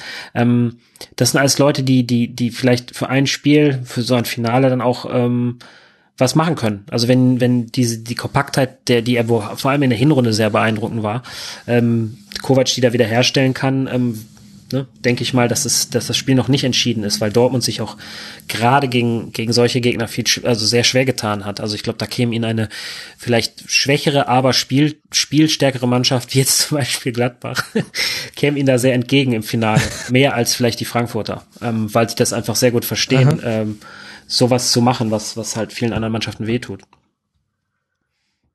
Ja, da könntest du definitiv einen Punkt haben. Und lieber Ed Absatzkick, der du uns bei Twitter geschrieben hast, wie viele Spiele bekommt Kovac in der nächsten Saison, bevor man ihn mit Blick auf die Bilanz 2017 anzählt? Ja, Eintracht nur zwölf Punkte in der Rückrunde geholt, aber wir haben doch gerade gelernt, unter anderem am Beispiel Mainz, man soll festhalten an seinen Trainern. Also, was sollen solche Fragen? Das machen wir nicht mehr in der Bundesliga. Oder, Marc, macht man sowas noch in der Bundesliga? Dass man so seinen Trainer vorschnell entlässt? Nee. Nee, das, das kenne ich gar nicht. Siehste. Na also. Unzulässige Frage abgewiesen. Wisst ihr zufällig, wer der letzte Heimspielgegner am 34. Spieltag von Eintracht Frankfurt ist? Ohne googeln. Wer von euch weiß es? Ha, Jungs, da habe ich euch erwischt. Rasenballsport Leipzig. Ah, ja. Da fiebern so einige Eintracht-Fans schon darauf hin, hoffen wir, dass es da erstmal alles im Rahmen bleibt. Aber damit habe ich auch schon den unglaublichen Spoiler aufgelöst, über welches Spiel wir noch nicht geredet haben. Ein kleines, unbedeutendes Spiel zwischen dem Tabellenzweiten und dem Tabellenersten in Leipzig, das logischerweise 5 zu 4 ausging für den FC Bayern durch Tore in der 91. und 95. Minute. Wie könnte es auch anders sein? Ich fand, Marc, ein ein Sinnbild für die Saison beider Mannschaften. Leipzig stürmisch, aber auch ein bisschen übermütig, gerade hinten raus. Die Bayern so ein bisschen alt, lethargisch, aber halt auch mit einem krassen Siegeswillen und einer hohen individuellen Klasse. Welche Aspekte, die in diesem Spiel drin gesteckt haben, habe ich denn noch vergessen mit der Beschreibung? Ähm, ja, würde als Zusammenfassung so durchgehen. Ne? Also, ähm, ich, ich fand in dem Spiel äh, das war einfach mal wieder schön zu sehen, dass da 22 Spieler auf dem Platz standen, die einfach jeder ein Tor erzielen wollten. Also das äh, hat sich für mich so also ein bisschen... auch die Abwehrspieler und deswegen... Ja, jeder, jeder. Also es hat sich, hat sich für mich fast so angefühlt wie so ein Spiel in der F-Jugend, nur halt auf Bundesliga-Niveau, weil einfach äh, jeder da irgendwie ein Tor machen wollte. Und das ist ja das, was eigentlich den Fußball auch ausmacht. Und äh, da sind einfach in dieser Saison leider viele Mannschaften gewesen, die... Äh, ich, ich weiß gar nicht, welcher Verein da so ist, äh, ein bisschen destruktiver spielen. Ähm, genau, deswegen vielleicht müsste es öfter mal irgendwie Spiele geben, bei denen es um ein bisschen weniger geht. Also äh, die Spieler sind dann sicherlich ein bisschen befreiter, auch wenn, wenn ich glaube, dass da jeder, der da auf dem Platz stand, äh, heiß auf dieses Spiel war, einfach um zu zeigen, äh, wer da die Nummer eins in Deutschland ist. Ähm, aber Aha. klar, beide Mannschaften haben einfach bewiesen, was für eine unfassbare Offensivstärke sie haben, ähm, was für ein Tempo in diesem Spiel war. Also das ging ja so fulminant los, ähm, wie, wie Leipzig da in der ersten Minute, der, der zweiten Minute ähm, über die linke Seite ja. ähm, mit einer starken Flanke und dann Sabitzer, der das Ding abschließt. Also das, das hat schon Spaß gemacht, dazu zu sehen und ich ähm, finde, bei, bei Leipzig muss man da einfach immer wieder Timo Werner nennen. Ich finde, der verkörpert so unglaublich gut, wofür eigentlich Raba, ich sag's jetzt auch, ne? mhm. ähm, Guter Mann. Die, diese Saison stand. Äh, nicht nur vom Spielstil, sondern auch ähm, die, diese freche, unbekümmerte Art. Also das, das zeichnet Timo Werner aus und das zeichnet eben auch RB Leipzig aus. Und ähm, klar, bei Bayern, da muss man einfach den nächsten Hut, den wir hier in der Sendung ziehen, ähm, dass sie sich einfach äh, niemals hängen lassen, selbst wenn sie schon deutscher Meister sind und äh, mit 4 zu 2 hinten liegen. Also dieser Wille, der da trotzdem noch da ist und dieser Ansporn, immer der Beste zu sein, ja, beeindruckend. Aber gleichzeitig habe ich mich gefragt, Manuel, es ist ja nun wirklich keine neue Erkenntnis, dass Raber vor allem zu Beginn der Halbzeiten besonders offensiv ins Pressing geht und dadurch viele Tore erzielt hat. Warum lässt sich dann sogar so eine Mannschaft wie der FC Bayern, immerhin ja Tabellenführer mit nur zwei Niederlagen nach 33 Spieltagen, so davon überraschen? Ja, das ist dann so ein bisschen die Kehrseite des äh, Clubs der alten Männer. Also ein, äh, ein Laben, Alonso und ähm, ja auch irgendwie, äh, der ist jetzt nicht alt, aber Alaba da so auf einer bisschen äh, ja, Innenverteidigerposition da. Das äh, Bernard ist sowieso, bin ich kein Fan von als, als Spieler so. Ähm, der ist ja, da kannst du diese Tiefe herstellen, die Leipzig braucht äh, für für diese Tempovorstöße und ähm, das ist auch so das, was jedwede Bayern-Mannschaft äh, auch oft angeboten hat in den letzten Jahren. Das mhm. haben natürlich sehr wenige Mannschaften nur ausgenutzt, aber das gab's doch immer mal. Das gab's auch unter Guardiola, das gibt's auch unter Ancelotti jetzt, dass ähm, wenn du das eigentlich ganz gut schaffst, äh, dass den den Druck der Bayern zu überbrücken, dieses dieses dieses Zuziehen von vorne und dieses ja Gegenpressing, wenn man es mal wieder so nennen will, ähm, dann dann ähm, geht da was. Und ähm, das ist, da ist eine Mannschaft wie Raba auch ganz eigentlich prädestiniert, das auszunutzen. Und das haben sie dann auch einfach gezeigt. Und ähm, ja, irgendwie ist das, ich glaube, mit so einem äh, Robben und Lewandowski, das hat Ancelotti auch nach dem Spiel gesagt, ähm, das sind einfach so Typen, denen ist das echt egal, ob du, äh, ob du dann irgendwie noch 2-0 zurückliegst. Mhm. Und die brauchen halt auch echt nicht viel Platz und nicht viel, ja, Anlauf, um, um da irgendwas zu machen. Ähm, das ist, ich meine, wie Robben dann dieses Solo da am Ende noch abschließt, das ist halt einfach, ja. das ist halt einfach Wahnsinn. Also ich meine, in beiden, in beiden Situationen vorher gegen Compare kommt halt raus auf dem Flügel, ähm, ja, in der Szene und ich weiß nicht, wer der nächste noch war, ob es noch, ähm, ob es Bernardo war, aber ähm, auf jeden Fall kommen halt zwei, zwei raus, um ihn dann noch zu stören und er wählt halt jedes Mal die perfekte Option, also den Ball da so vor, vorbeizulegen mhm. und sich und dann noch in diesen Infight zu gehen und sich auch nicht fallen zu lassen und dann zu chippen. Ja, das ist in so einem Spiel, was vielleicht auch letzten Endes nicht mit letzter Konsequenz von beiden Seiten ähm, in so der mannschaftlichen Geschlossenheit geführt wurde, ist das dann schon gut anzusehen. Was mich, was ich interessant war, war, wir hatten das vorhin kurz angesprochen, Top Laufleistung war dann, glaube ich, in dem Wolfsburg-Gladbach-Spiel, ja, wenn ich das richtig sehe, mhm. 122. Ähm, Bayern sind nur 103 gelaufen in dem Spiel und, äh, und Leipzig 109. Also für neun Tore reicht es auch 40 Kilometer weniger zu laufen als äh, die, die, die Wolfsburger und die Gladbacher. Ähm, vielleicht auch mal eine Idee an, an viele Vereine, ähm, dass dieses äh, alles raushauen und verschieben mit 120 Kilometern plus X vielleicht auch nicht der weiße letzter Schluss ist. Habe ich natürlich leicht lesen, weil natürlich da auch Spieler am Platz stehen, die mit dem Ball umgehen können und vielleicht eher den Ball laufen lassen. Aber ähm, vielleicht auch mal ein interessanter Ansatz, was es gerade bei Leipzig zu lernen gibt für die anderen Vereine, ähm, um nicht äh, um nicht sich jedes, jedes Wochenende müde zu laufen. Ich glaube, äh, gerade in der Europa League kommen ja vielleicht auch so für so Mannschaften, die das, die das gerne tun, mhm. äh, die, ne, die sehr von der mannschaftlichen Kompaktheit leben, wie jetzt die, die Hertaner, die Freiburger, die Kölner, die jetzt alle da in der Verlosung sind, da, wie sie da mit ihren Kräften haushalten können. Ähm, Wobei, also der Gedanke ist mir nur gekommen. Ja, das stimmt. Also Bayern ist äh, sechs Kilometer weniger gelaufen, wobei ich hier jetzt auf kicker.de komme von Opta dann glaube ich 114 Kilometer bei Raber habe, was ja dann durchaus ein guter Wert ist. Knapp unter Bundesliga-Durchschnitt, das sind 115 Kilometer. Okay. Bei Bayern 108. Aber äh, auf jeden Fall interessant, dass es in diesem Spiel die Bayern äh, geschafft haben, mit 61 Ballbesitz wieder so viel deutlich weniger zu laufen, aber auch untypisch schlechte Passquoten für den FCB. Und das Spiel hatte wirklich so ein bisschen die Saison in der Nutshell. Natürlich macht Timo Werner einen Doppelpack. Äh, Emil Vosberg drei Torvorlagen, klar, warum denn nicht? Ist ja kein Problem, waren äh, Nummer 19, 20 und 21 diese Saison. Dann aber auch äh, Lewandowski trifft zweimal, sechs Schüsse, ein unfassbarer Robben, fünf Torschüsse abgegeben, eine Torvorlage, zwei äh, Torchancen kreiert durch Schlüsselpässe. Ich fand dieses Spiel war so, ich weiß nicht, ob ihr das schon mal gesehen habt, es gibt eine Dessert-Variante.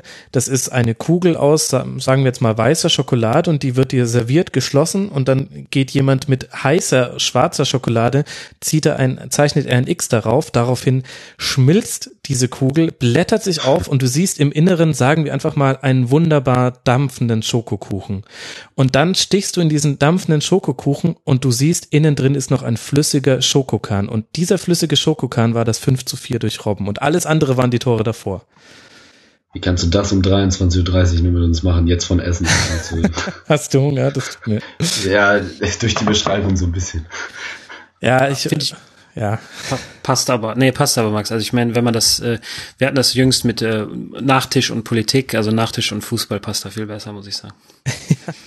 also, also es war einfach ein, ein tolles Spiel, äh, auch für emotional involvierte Betrachter. Es hatte ganz, ganz viel. Es ist schön auch mal zu sehen, wenn auch so eine abgezockte Mannschaft wie der alte FC Bayern noch in so ein ja fast Hunde-Boxkampf geht. Das ist jetzt wieder die andere Metapher zum äh, feinen, äh, vielschichtigen Dessert. äh, und dass ein 5 zu 4 wird mit allem, was man dann hat, mit Tor in der 91. und noch der 95. Minute. Das hat wirklich einfach uneingeschränkt Spaß gemacht, ganz vielen Beteiligten. Und äh, jetzt mal aus der Sicht eines äh, Bayern-Fans gesprochen, hat das auch ganz gut gezeigt welche zwei Welten du gerade unter einen Hut bekommen musst. Du hast einmal Uli Hoeneß, der davon spricht, dass die Medien ihn ins Gefängnis gebracht haben. Du hast Uli Hoeneß, der davon spricht, äh, dass wir in Zukunft hoffentlich irgendwann Mittag spielen und 300 Millionen Chinesen einen Euro dafür zahlen, den FC Bayern spielen zu sehen und wir deswegen auch mal einen Chinesen bei uns spielen lassen in der Mannschaft. Du hast äh, die Verabschiedung von Holger, Holger Bartstuber in einer Klarstellung, ich zitiere, und einem dürren Zitat von Kalle Rummenigge, das alles äh, tut sehr, sehr weh, wenn man ein etwas ähm, mitdenkender Fan ist oder, oder zumindest kritischer Fan. Aber dann hast du auch so ein 5 zu 4, wo du dir denkst, ach, das ist einfach, das sind einfach die Bayern. Wobei es, wobei es sehr traurig ist, dass genau dieses Spiel am 30, 33. Spieltag 2 gegen 1 äh, nur noch ein mehr oder weniger goldener Ananas-Spiel ist. Ne? Also es wäre natürlich schön gewesen, wenn da irgendwie ja. noch was in der Punkt, also vielleicht nicht aus deiner Sicht, aber ähm, vielleicht, äh, wenn es da noch was um Platz eins gegangen wäre, wäre das natürlich noch, äh, noch umso interessanter gewesen, aber gut. Gebe ich dir vollkommen recht, dann wäre es aber, glaube ich, auch nicht so ein Spiel geworden. Definitiv. Das ist natürlich jetzt leicht dahergesagt, aber. Ja. Da, da hätten beide Mannschaften ja gar nicht mit so einem offenen Visier gespielt, ne? Also was die da da äh, offensiv äh, gemacht haben, das, das, äh, das sorgt ja auch für so viele Räume, die dann frei werden und äh, so naiv wären, glaube ich, beide Mannschaften gar nicht ins Spiel gegangen. Genau, Philipp Lahm hat danach in seiner für ihn typischen Emotionalität ins Mikrofon Adrenalin geschwängert, gebrüllt, uns hat die Balance gefehlt. Aber er hatte vielleicht auch recht. Das Sachliche stimmt ja meistens, deswegen hört man ja vielleicht auch den Rasenfunk. Keine Ahnung. Aber er hat auch gesagt, dass sie schon im Urlaubsmodus waren. Ja, das hat, stimmt, das war relativ kritisch für Philipp Lahm, aber wer hört einem Vorruheständler überhaupt noch zu? Also ich weiß nicht, wie es euch geht, aber ähm, nee, das ist, äh, der kann sich jetzt Birkenstock-Sandalen anziehen und einen VHL, VHS BWL-Kurs fertig machen. Ähm, das ist jetzt nicht mehr wichtig. Wichtig ist auf dem Platz. Ja. Was war das für ein 33. Spieltag? Und wir haben es geschafft. Wir haben ihn äh, zumindest ansatzweise besprochen. Alles andere findet ihr unter rasenfunk.de slash podroll. Da gibt es wahrscheinlich noch einige schöne Podcast-Episoden anderer Podcasts, die sich lohnen zu diesem 33. Spieltag. Ich danke sehr. Zum einen Manuel Breuer, dem Ed Binger05, folgt ihm auf Twitter, hört die Vollraute und lest das Halbangst-Blog. Vielen Dank, Manuel, dass du mit dabei warst. Ja, danke an euch. Hat sehr viel Spaß gemacht. Außerdem Dank an Marc Wiese, Ed Sportwiese auf Twitter, unter anderem Feiermitarbeiter beim NDR. Marc, vielen Dank. Ich hoffe, wir hören uns nochmal hier im Rasenfunk. Auf jeden Fall. Vielen Dank für die Einladung. Sehr gerne. Das äh, wisst ihr und es kommt von Herzen. Ich habe noch äh, ein bisschen Abkündigungen zu machen. Und zwar könnt ihr mich hören im Damenwahl-Podcast, ein Hertha BSC-Podcast, den ihr natürlich eh schon alle in eurem Podcatcher abonniert habt. Da spreche ich unter anderem darüber, warum ich finde, Hertha hat keine Idee hinter dem Verein und warum es das aber vielleicht gar nicht braucht oder doch braucht. Eine hoffentlich interessante Diskussion auch für Fans anderer Vereine. Hört rein. Außerdem könnt ihr mich im Brennerpass hören. Die lieben Kollegen habe ich in der letzten Folge schon angekündigt, aber da wusste ich ja noch gar nicht, was ich eine halbe Stunde später erzählt haben würde. Jetzt kann ich sagen, es ging viel um Robotik im Haushalt und die Genese des Rasenfunks. Ich glaube, das sind genau die beiden Themen, die alle da draußen interessieren. Also hört die letzte Brennerpass-Folge zum 32. Spieltag, dann könnt ihr das mitverfolgen. Und wer einen Vorgriff haben möchte auf Schlusskonferenz Nummer 124 zum 34. Spieltag, der kann den Deutschlandfunk am Samstag am Spieltag selbst ab 19 Uhr hören. Da bin ich zu Gast als, nennen wir es einfach mal, Experte und spreche über die Bundesliga. So. Also es gibt jede Menge Möglichkeiten, den Max auf den Ohren zu haben in den nächsten Tagen, was auch immer das für euer persönliches Leben bedeutet und darüber aussagt. In diesem Sinne, vielen Dank fürs Zuhören. Folgt uns auf Facebook, liked uns bei YouTube, bei Twitter und empfehlt uns bitte, bitte weiter. Und dann hören wir uns nächste Woche. Bis dahin macht's gut. Ciao.